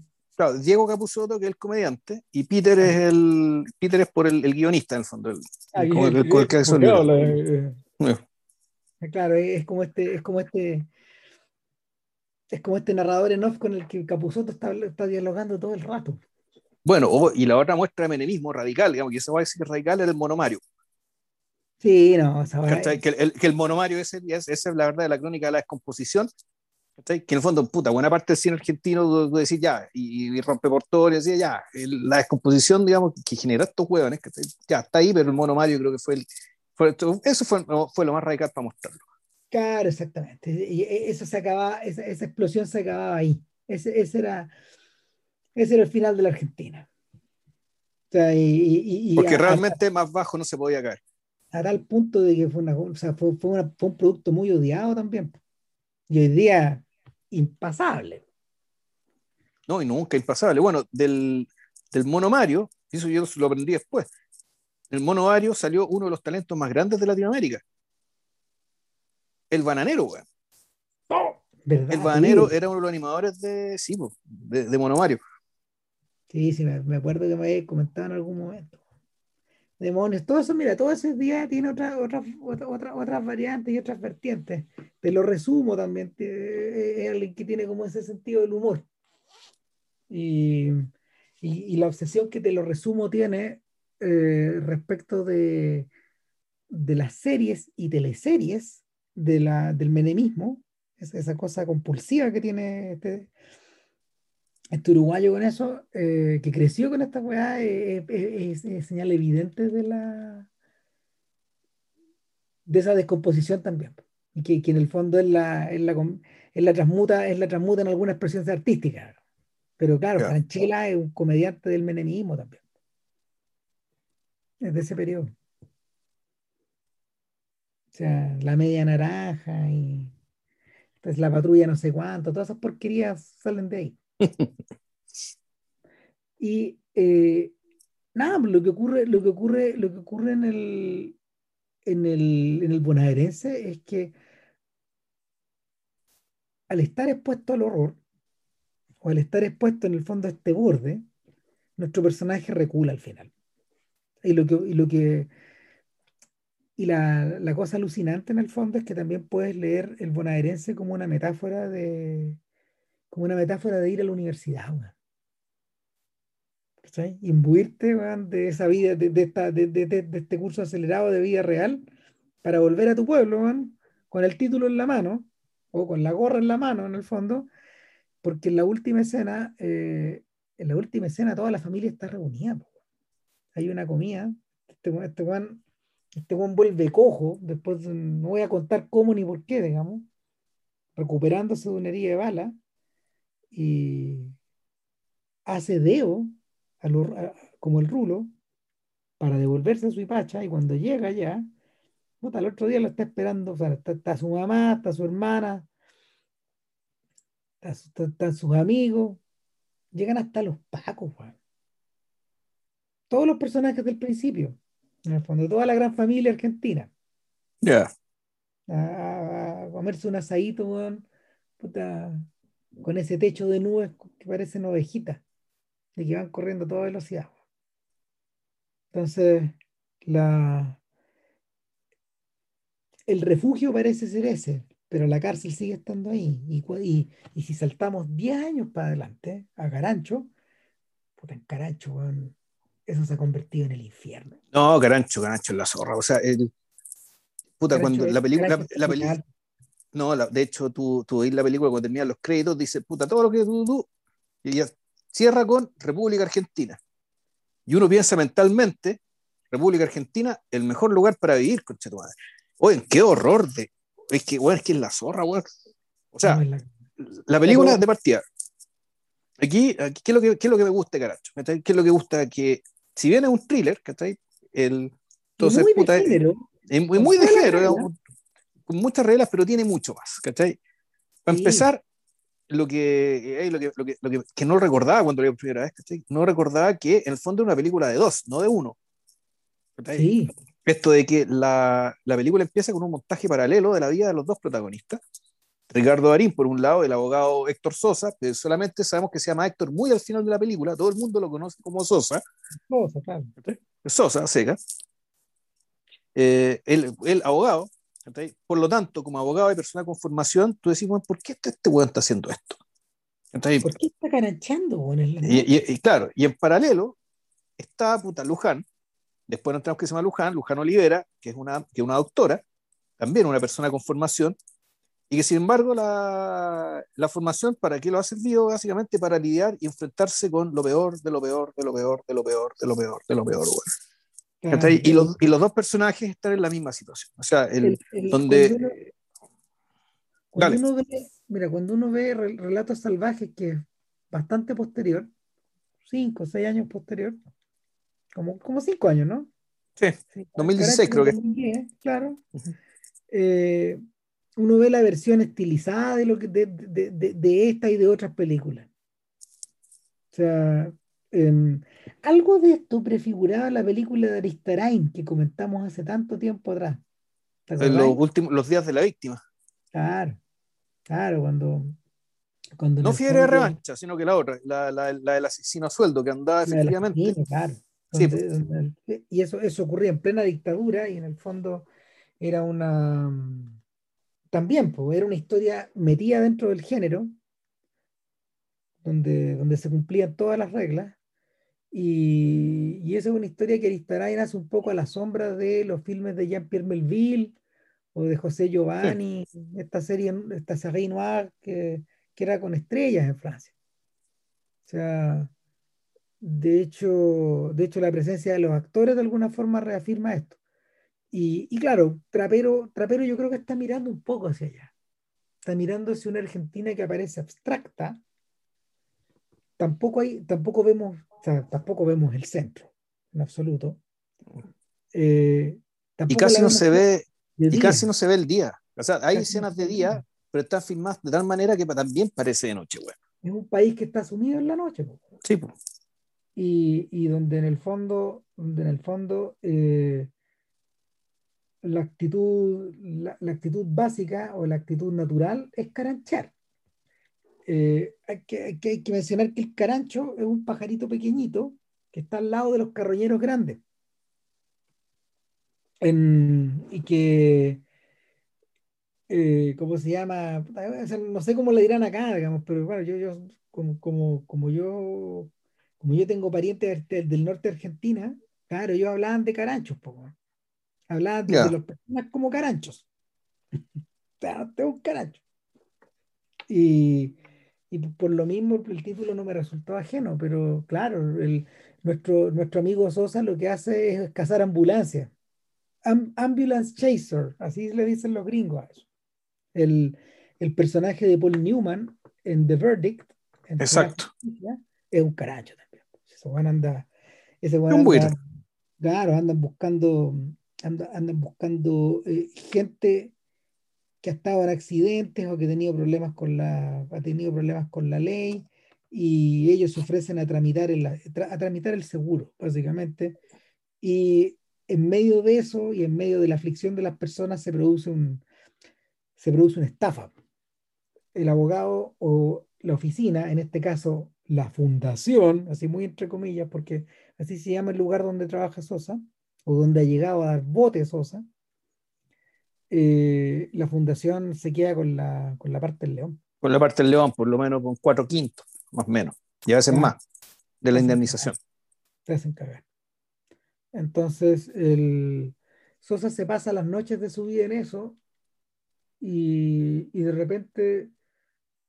Pero en paralelo, y, claro, y en paralelo, demuestran, ¿cachai? Puta a, le muestren a una mujer, ¿cachai? De Luján, ¿cachai? Que está haciendo su pega. Lo es importante. Vemos, lo primero que vemos es una, una, una, una eh, jeringuilla que se está metiendo en la planta del pie. Y eso dice, ah, esta persona claro. se está drogando, esta persona además se, tiene, se, lo tiene que poner acá porque no se la puede poner en el brazo porque claro. se mataría. Claro. Entonces, aquí es, inter, eh, es importante y es muy llamativo que el, todo lo que pase eh, después en la película depende de este. ¿cachai? O sea, el hastío es eh, el hastío de estos personajes con su respectivo oficio y con su situación dentro de esta maquinaria de muerte, ¿cachai? que es el fondo que, eh, que, que, se produce a partir de los accidentes de tránsito en, en Argentina, que es una agua bestial, digamos, que es muy propia de los países latinos, ¿eh? ojos, en Italia, en Francia y en Chile también. Eh, puta, la cantidad de gente que muere en accidentes, bueno, es, es, una cosa, es una cosa puta, tremenda, digamos, que, que, que, en países como Alemania, tú, ¿cachai? No ocurre. No sé si conté una vez que, claro, que en Alemania mueren, no sé, 100 personas al año, y en Francia mueren 14.000 por accidentes del tránsito. Ese es el nivel de proporción. Y claro, puta, el, y esto es una cuestión de, más que raza, de cultura, de, de, cultura, que efectivamente, más allá de, de si tus genes serán germánicos, celtas, galos, lo que sea, digamos, Una cosa es ser un país latino y otra cosa es ser puta, alemán. Puta, ni hablar, ni hablar, los que han estado en países árabes, bueno, ¿cachai? Eso así que es la zorra. O, la, en China. Bueno, bueno, la cagá, Pero la, la cagá. Entonces, bueno, el punto es que el, en, en, Argentina, donde más iba a ser, Puta, son tantos los accidentes que puta, se, armó la, se armó una industria a partir de eso. Entonces, bueno, y, y, nuestro carancho, digamos, que el abogado Sosa, es, puta, es uno de los engranajes de esa industria. Es básicamente él llega con casos a la fundación, que con la idea de cobrarle la plata al seguro, darle una cagada, algo no insignificante, pero minoritario, digamos, respecto de la indemnización obtenida. Y, pero eso requiere el esfuerzo de estar persiguiendo, digamos, ¿cachai? La miseria, la desgracia y la muerte. Y Sosa, ¿cachai? Lo hace esto, pero efectivamente también nos dicen que él está chato, porque él fue una persona, con, un hombre, un hombre con conciencia, ¿cachai? Y esta cuestión ya lo está dañando. ¿Ya? Claro, lo, que, lo, que convertía, lo que convertía a Bombita Darín en un psicópata en, la, en, en Relatos Salvajes, acá, acá este personaje está, aquí este personaje está degradado. Degradado no solo, no solo física, no solo moralmente, sino que también físicamente. Claro, pero, pero interesante que sin embargo, el, eh, el mundo es tan grande y no hay espacio para todo, él no está degradado a los ojos de los que comparten con él, ni de sus jefes en la fundación, que de hecho lo encuentra un tipo bastante capaz para, para, para hacer su pega, digamos, que básicamente es oler la muerte, ni tampoco ni, con los, ni con los... Claro. Su compañero de oficina, Casal, lo, le dice, a ti te creen. A ti te creen, a mí no. Eh, y también, puta, con los médicos, los, los, los paramédicos, los auxiliares, a toda la gente la que tiene que coimear en el fondo, para que le dé información y para que le sople, digamos, dónde, dónde, dónde está la desgracia, dónde está la muerte, para ir a buscarla. Entonces, es un personaje que en realidad eh, que está básicamente atormentado por, por él mismo, no, no, no, por, no, no por los otros. Luján puta, es una situación parecida, es doctora, los doctores generalmente son respetados en todos lados, respetados por los pacientes, respetados por, el, puta, por los paramédicos, por el chofer de la ambulancia, con el que no son amigos, pero hay una buena relación ahí. Es un interesante personaje, el Pico, que se llama. Sí. Y, pero claro, ella también ya, el, ella no está hecha para esto. Y entonces, y bueno, y todo esto, por dada la naturaleza de, de los turnos que trabajan, todo esto ocurre de noche. Entonces, puta, tú tenés, eh, la película empieza con estos retratos ya demoledores y de personajes demolidos, en un lugar absolutamente falto de luz. Claro. Y el... Hay un espacio, es un espacio, como dijimos al principio, que es de noche eterna, por un lado. Es un espacio que está filmado, está filmado con una con una frontalidad que obviamente la da el video digital, ojo, porque esta es una película que está hecha en digital, pero que no tiene nada de eh, no tiene nada de la exuberancia con la que Scorsese filma la noche en la película de los ambulancias. Oh, claro. Lo contrario. O sea, acá el infierno, el infierno que, el infierno tal como se lo imagina Scorsese, pues es con colores, pues, es con colores que están reventados. Acá no, acá todo está dado vuelta, todo está apagado, todo está, mm, todo está volteado, en el fondo. Y al mismo tiempo es una película extremadamente violenta. O sea, el, en la primera imagen, así como en la primera imagen de la película ella se está inyectando algo en el pie, una sustancia en el pie, a Darín, lo están pateando en el suelo. Nunca explican exactamente por qué, pero pero, pero Darín debe plata. o de plata, o no le cumplió a, uno de los accidentados. Claro. vaya a saber uno. Claro, entonces tú le dices, puta, en un momento tú le dices, es que estoy cabreado de pegarte, weón. Yo debería estar en mi casa viendo tele, weón, con mi hijo, weón. O sea, a esos niveles estamos, weón. O sea, al, nivel de que el matón está chato, weón. claro, el Fíjate que es algo similar a lo que Eastwood narra en The Mule, en La Mula, donde, donde Eastwood, eh, donde el personaje de Eastwood empieza en algún momento a, interiorizarse un poco de la vida de estos guanes que lo manejan a él, que son los gallos que administran las mulas. Y, y él le dice, ¿en serio cómo estás viviendo así? O sea, hasta el capo de la droga está chato, po, tan chatos de la forma en que está manejado el país, de que está, de que está cortado el qué, que está chato de la forma en que los presionan a ellos mismos, weón. Eh, cagó todo, Todo se, todo se desfondó. Y, este es un mundo que, este, este es un mundo que, que parte desfondado. Parte, parte, parte con las patitas para arriba. Fregó todo. Y, no te dicen cuándo, ni te dicen cómo. Solo te dicen que estos personajes han estado sujetos a esas idas y venidas, quizás desde cuándo. Y claro, todo es muy descorazonador, por lo mismo. El, personaje de Darín, en algún momento, eh, uno estamos en la casa y vemos que había hijos acá, este, había hijos, había un matrimonio, había fotos, pero la película, la, película parece, la, película está tan exhausta ella misma, en el fondo, que no hay espacio ni para comentar quiénes eran, cómo se fueron y qué pasó. Eh, claro, en el fondo no es importante no es importante, porque lo, que mueve a la película, en realidad, y como suele pasar en estos casos, ¿cachai? Como si fuera una película de presos, en realidad. Las películas en la cárcel, ¿cachai? Las películas de cárcel, ¿qué es lo que mueve la trama? Puta, que los buenos se quieren escapar. Obvio. Entonces, bueno, esta película es exactamente lo mismo. Pero en este caso, por eso el personaje de Geranín tiene un poco más de importancia, tiene más, tiene más peso, porque él sí sabe lo que tiene que hacer, o eso cree él. Él tiene un plan. Hay que recuperar la licencia e irse irse lejos, olvidarse esta pega, el carancheo, qué sé yo. En cambio, Luján, Luján está perdida. Luján tiene una vaga idea respecto de, eh, eh, respecto de lo que ella quiere o debe hacer. ¿Qué es lo que eh, pasó con ella? Ella sabe lo que no quiere, sabe que no quiere seguir arriba de la ambulancia atendiendo gente accidentada y qué sé yo. y lo de ella es más patético porque cuando la película se va, termina su primer acto y nos vamos a la pantalla negra, que es decir, cuando ella se da cuenta de lo que está haciendo, de lo que hace Darín, cuando sale mal el truco, digamos, con un amigo del Vega, ella lo vemos ya atendiendo dentro del hospital mismo. Eh, y ahí la weá es peor, po. Eso, es lo más triste de todo, que Usted cambia su estatus, ya, entre comillas, ya, tiene que atender eh, en otras condiciones, y sin embargo lo que se encuentra adentro es peor que lo que le tocaba ver saliendo con la ambulancia.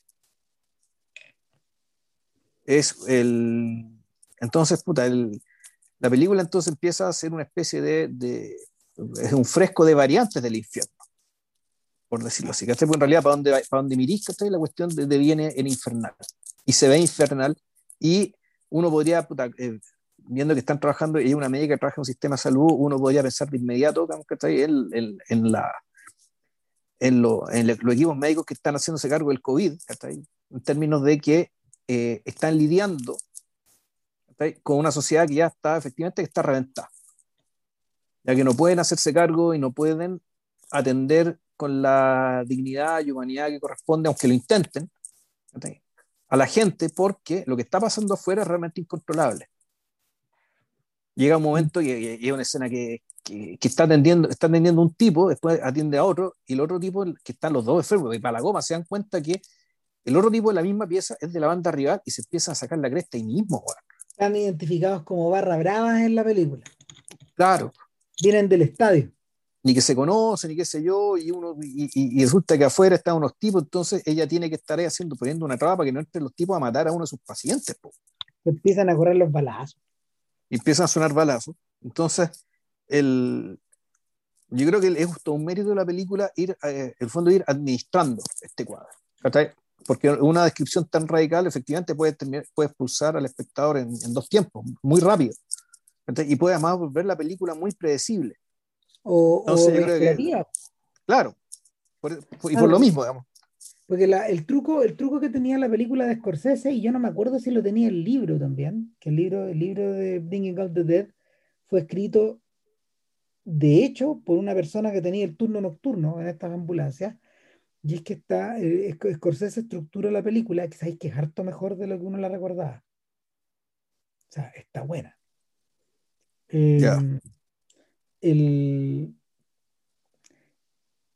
estructura la película como una suerte de vía crucis, con estaciones, con días, finalmente, donde, donde, cada, donde cada día y cada turno y, cada conductor de ambulancia distinto con el que va, con el que va Nicolas Cage em, es un Virgilio que te va llevando por el infierno. Cada uno de ellos es un Virgilio distinto. Y un tipo, un tipo distinto Virgilio. Y, y finalmente cada noche te va mascando algo. O sea, en ese sentido es un filme muy estilizado. Eh, esto que está acá, no, esto que está acá, a mí lo que me impactó de la película cuando la vi es que al revés de lo que pasa en Mundo Grúa y al revés de lo que pasa en, en, en Carancho, perdón al, revés de lo que pasa con el, con el bonaerense con Leonera o con el clan, que son las que yo he visto de, Trapero, eh, no, hay un, no hay un gran énfasis en, por ejemplo, eh, demostrar que tenías un gran, un gran director de foto o una, una tremenda profundidad de campo o, un uso o, un uso brillante de, los espacios de los espacios de los espacios circunscritos muy pequeños como como, esta, como estas salas de urgencia o, o, esta, o esta ambulancia o los propios departamentos de los protagonistas. No están filmados de manera creativa, están filmados, están filmados como en la tele, a la bruta, como si estuviéramos viendo un noticiario. Sí, sí, donde uno podría ver que hay, hay cierto trabajo en el, tema de la, pátina café que tiene toda la película. Exacto, que, que hay, un, hay un trabajo ahí para poder, para poder, para poder em, para poder fotografiar la noche. Pero la noche, de alguna manera, esa pátina, esa pátina se trasunta hacia el día, hacia las pocas escenas de día que tenemos. En el fondo es como una especie de velo. Que sí, es como, es un claro, un peso una noche, una especie de bruma, pero este es de un, es de un color café, pero no es el café que se usa para vegetar las cosas. No. Muchas veces usa el café para un, un, un aspecto de, de senectud, no, aquí no tiene que ver con eso. No, este es como el café, este es como, este es como el color café que se te queda pegado, weón, al interior de las tazas, weón. Sí, o, o, derechamente el café de la caca, digamos, y el lugar más café de todos es la fundación. Sí. La fundación, la fundación es un sucucho repleto de escritorios, de, de, de pesados escritorios de metal, de archivadores, de un lugar que da la impresión de ser respetable, pero es el nido de los carachos. Sí, no, y además, puta, pareciera por su arquitectura que es como si fuera un container atestado. Sí, repleto de cosas. Tiene como una, y tiene una forma rectangular, así como si fuera un container. Sabemos que no es un container, pero esa es la impresión que te da. Claro. Y al interior de eso está el más carancho de todos, que es Casal, pero hay otro sujeto, hay un tal Rinaldi, por ejemplo, que pareciera ser el, que, el, tipo que está a cargo de la oficina y del que Casal se quiere deshacer. Y, y Sosa que se quiere ir. Y está el perro, que es otro personaje que, también, porque este es el personaje al que se refería Ram respecto al pibón que tiene la pata encima. Claro. Que, pareciera que es Casal, pero no, en verdad, realmente es un tipo que se llama el perro. Y, y, es interesante porque. De hecho, perdón, se parece al griego de, de The Wire. Puta, se parece a tanto chucha su madre que uno ha visto, que está ahí como puta, como los malos de las películas de, de, de, de Aristarain, un personaje que viene de esa época.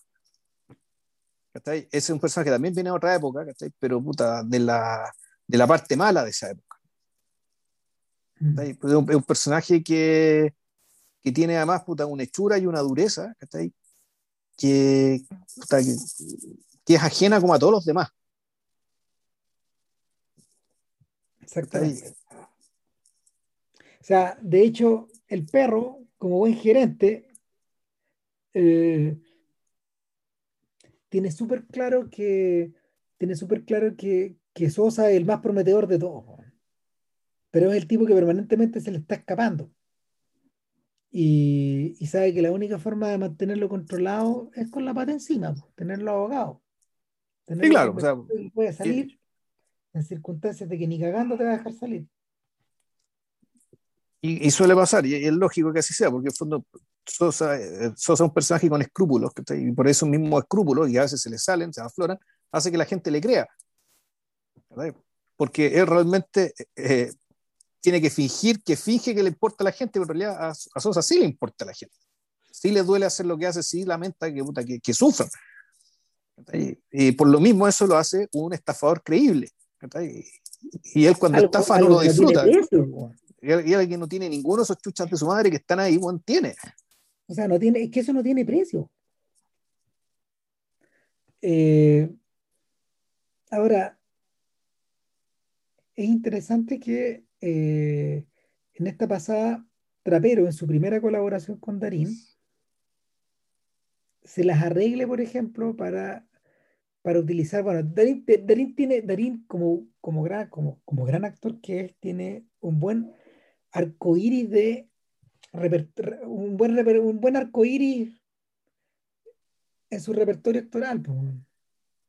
Y claro, aquí hay escenas a lo Darín, por ejemplo. Hay una muy, hay una, hay una esta escena donde e, estas secuencias donde Darín entiende que Luján lo está mirando de una forma distinta que los otros tipos en la mesa. Lo mira, pero al mismo tiempo tuerce la mirada, no quiere mirar. Como si supiera que ahí hay, hay, algo donde no, donde no tiene que meterse. Darín detecta eso, el personaje, y claro, y viene una escena de Darín, donde él la espera de amanecía cuando termina el turno, se van a tomar un café y con un, con un buen ojo de cineasta que apela a los clásicos, eh, mientras están tomando ese café enmarcados dentro como de un ventanal de vidrio, mirando, mirando hacia adentro. Claro, Darín le dice, bueno, mira, si pasan dos autos en rojo, te voy a dar un beso. Le dice, ¿cómo que dos autos? Dos autos es muy poco. Diez, no, diez, mucho. Ya, quedemos en cuatro. claro, pero, todo esto es sin mostrar nunca los autos que se pasan, como buena escena clásica, de, de, lenguaje clásico. Pero claro, Darín, el, encanto de Darín, el darinismo arma la escena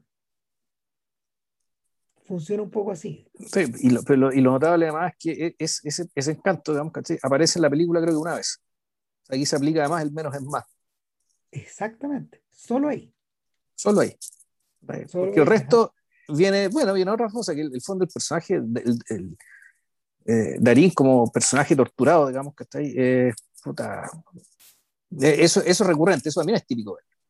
Sí, claro que sí, pero ese es, otra, es otro registro. Claro, y, ese, ese diría que es el registro más común, de hecho.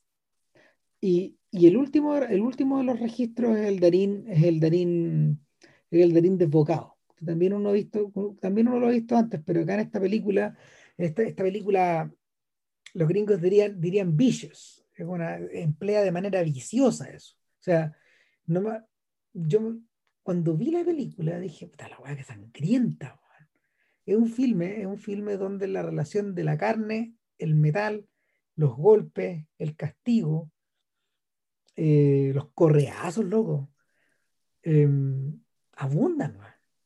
Darín prácticamente durante toda la película está o sangrando o con la sangre coagulada o con moretones en la cara.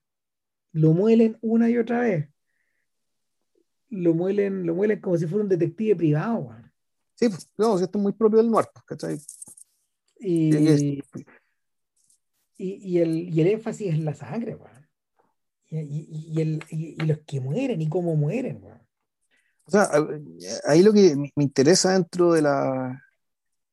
Es que, bueno, y eso, eso también es llamativo, que dentro del código del noir y el detective privado, ¿cachai? Es parte del asunto que el tipo lo muela, Y también es parte del asunto que el tipo no, no cambie en absoluto nada. En el fondo que el hecho de que la violencia no es traumática, nos genera un cambio de perspectiva, no un cambio de costumbres, Sino que el tipo tiene que seguir siendo el mismo porque si no la trama no avanza. O sea, el detective tiene, que, tiene, tiene que meterse donde no lo quieren, Para que la historia avance y para él ser fiel a, eh, él ser fiel a sí mismo y bla, bla, bla, bla, bla. El detective tiene que descender al infierno. Tiene que, sí, no, y, y reiterativamente. Decir, el, descenso, el descenso al infierno, digamos, es un proceso lineal. No, aquí básicamente esto es una, es una rutina. Digamos, es decir, que es parte de la rutina, es parte, es realmente parte del asunto. Y, y en el caso, y en el caso de Arín se cumple un poco la misma lógica. En el fondo el tipo ya está acostumbrado y, y, sabe que esa es la vida. Que eso es. Que eso... Eh, eh es raro porque el, la película empieza diciéndonos que un personaje que sí está en una progresión, que tiene una progresión hacia la convicción de que tiene que arrancar de ahí. Y uno podría entender que ya todo lo que pasa después, más que parte de una rutina, en realidad es parte del costo que tiene que pagar para poder irse de ahí. Claro. Pero no es tan fácil, porque lo, que ocurre en el fondo es que eh, el norte vende la ilusión de la progresión. Es un poco lo que pasa con los slasher también. Que los slasher, es decir, estas películas de terror que son particularmente violentas y que giran en torno a, en torno a las escenas de muerte, te venden la ilusión de la progresión también. La ilusión de que la historia está avanzando, cuando en realidad está solo, eh, está solo eh, en círculo, sobre sí misma. Y, esa es la esa es la lógica con la que esa es la lógica con la, con la que está operando todo el rato eh, Darín finalmente más que un personaje en fuga, se parece a un hámster que va corriendo al interior de al interior como de una rueda de metal. Toda la película. Entonces, el, no está en control en ningún momento ni de sus impulsos, ni de su destino, ni de sus deseos. Lo que hace finalmente es reaccionar todo el rato.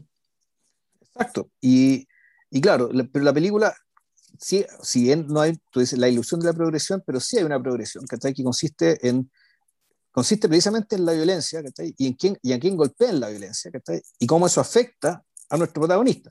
Y ahí efectivamente la película acelera, o sea, los últimos 20 minutos son un nivel de vértigo, eh, tanto en sucesión de hechos como en, en violencia desplegada, que ya termina con una escena que, que, que es apoteósica. Y que es tan apoteósica que, sin embargo, termina con otra escena que todavía es más apoteósica, pero es tan apoteósica que ya no la puedes ver.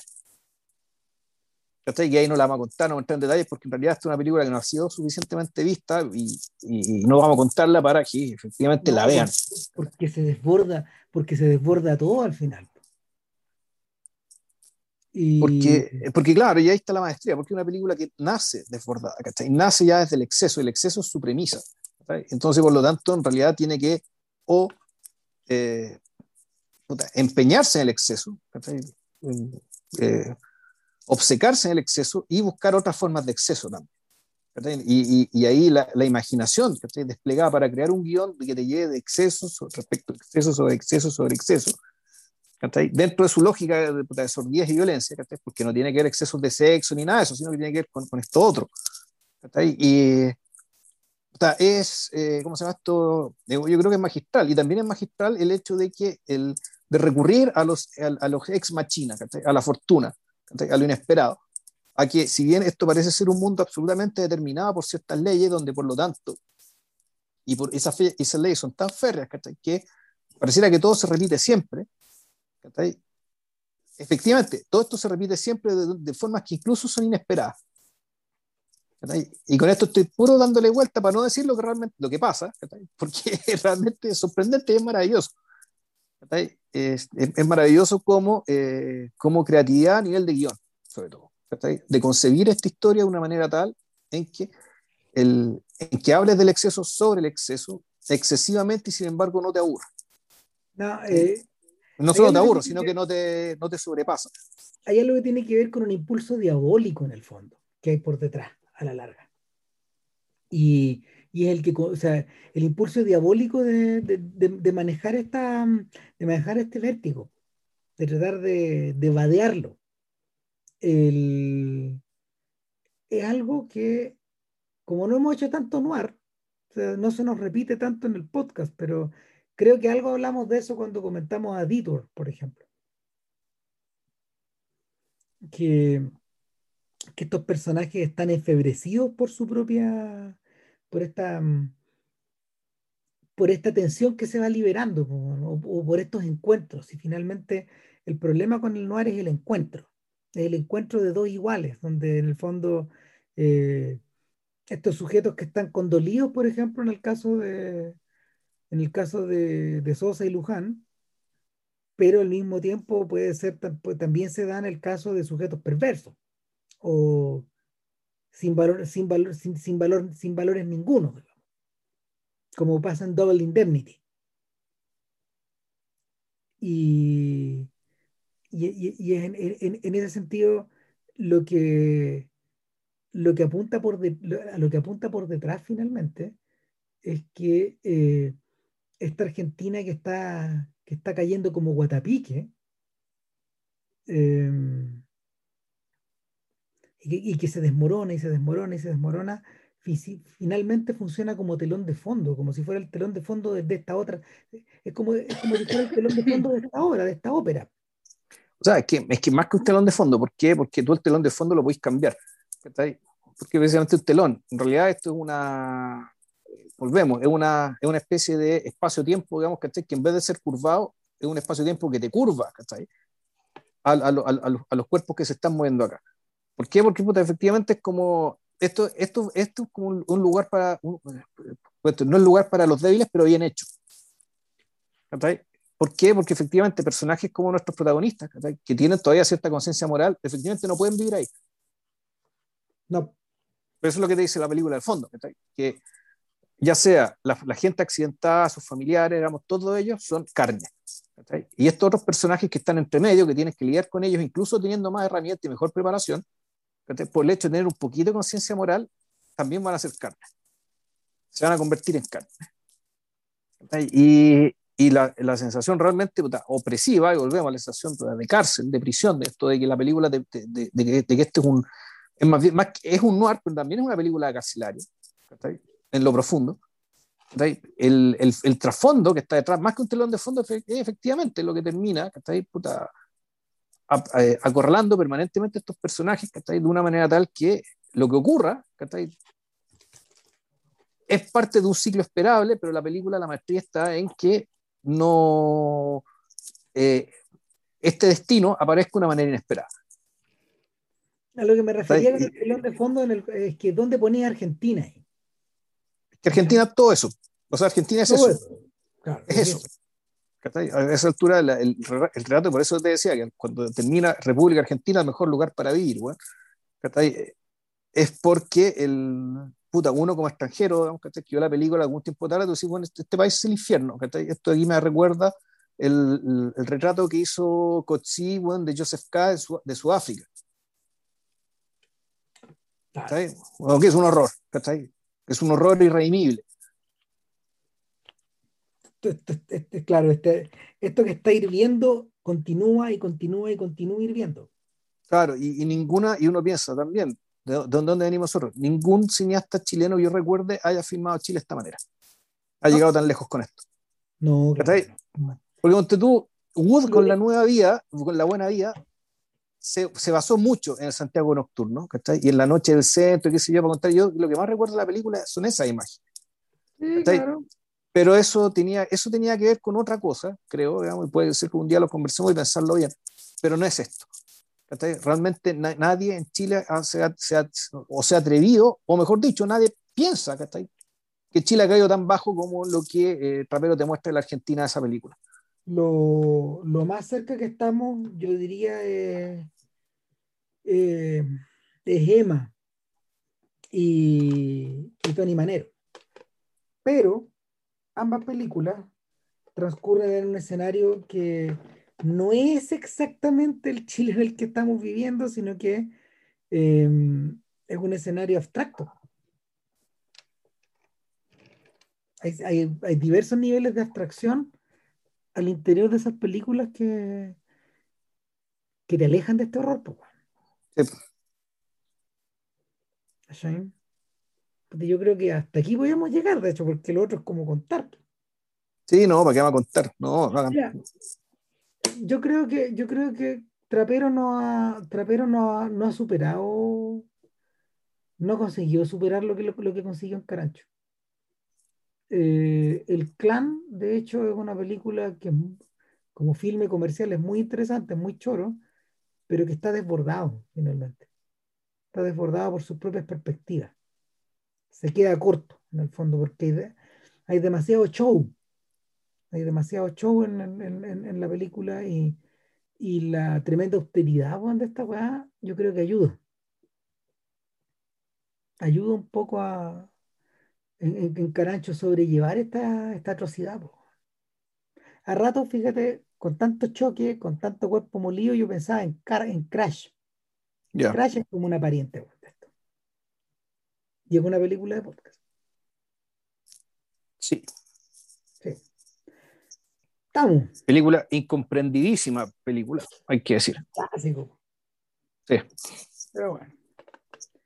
Estaríamos. Estaríamos. Así que no sé, para la otra semana ahí vamos a cachar, pero. No, pues sí, ya lo decidimos. Ah, verdad. Ya, bueno, en principio, y lo decimos al tiro porque no, no daría ningún sí. impedimento para cumplir, es el agente topo y el cine de Maite Verdi. Ahora, si yo entre medio veo, veo a los niños y me gusta más, podemos cambiarle un poco el título, pero se tratar de eso, ¿no? de, las cuatro, de los cuatro documentales hechos solo por Maite Verdi, porque Maite Verdi tiene otras colaboraciones con otra gente, ¿cachai? pero las películas que son escritas y dirigidas por ella son cuatro, que es El Salvavidas, eh, La Once, Los Niños y El Agente Topo. Entonces vamos a hablar un poco de la obra en su conjunto, pero con foco en las dos últimas. Porque las tenemos más frescas y probablemente porque son las mejores. Sí, claro. Ya, señores, cuídense. Así que eso, que estén muy bien y mucho coraje. Chao.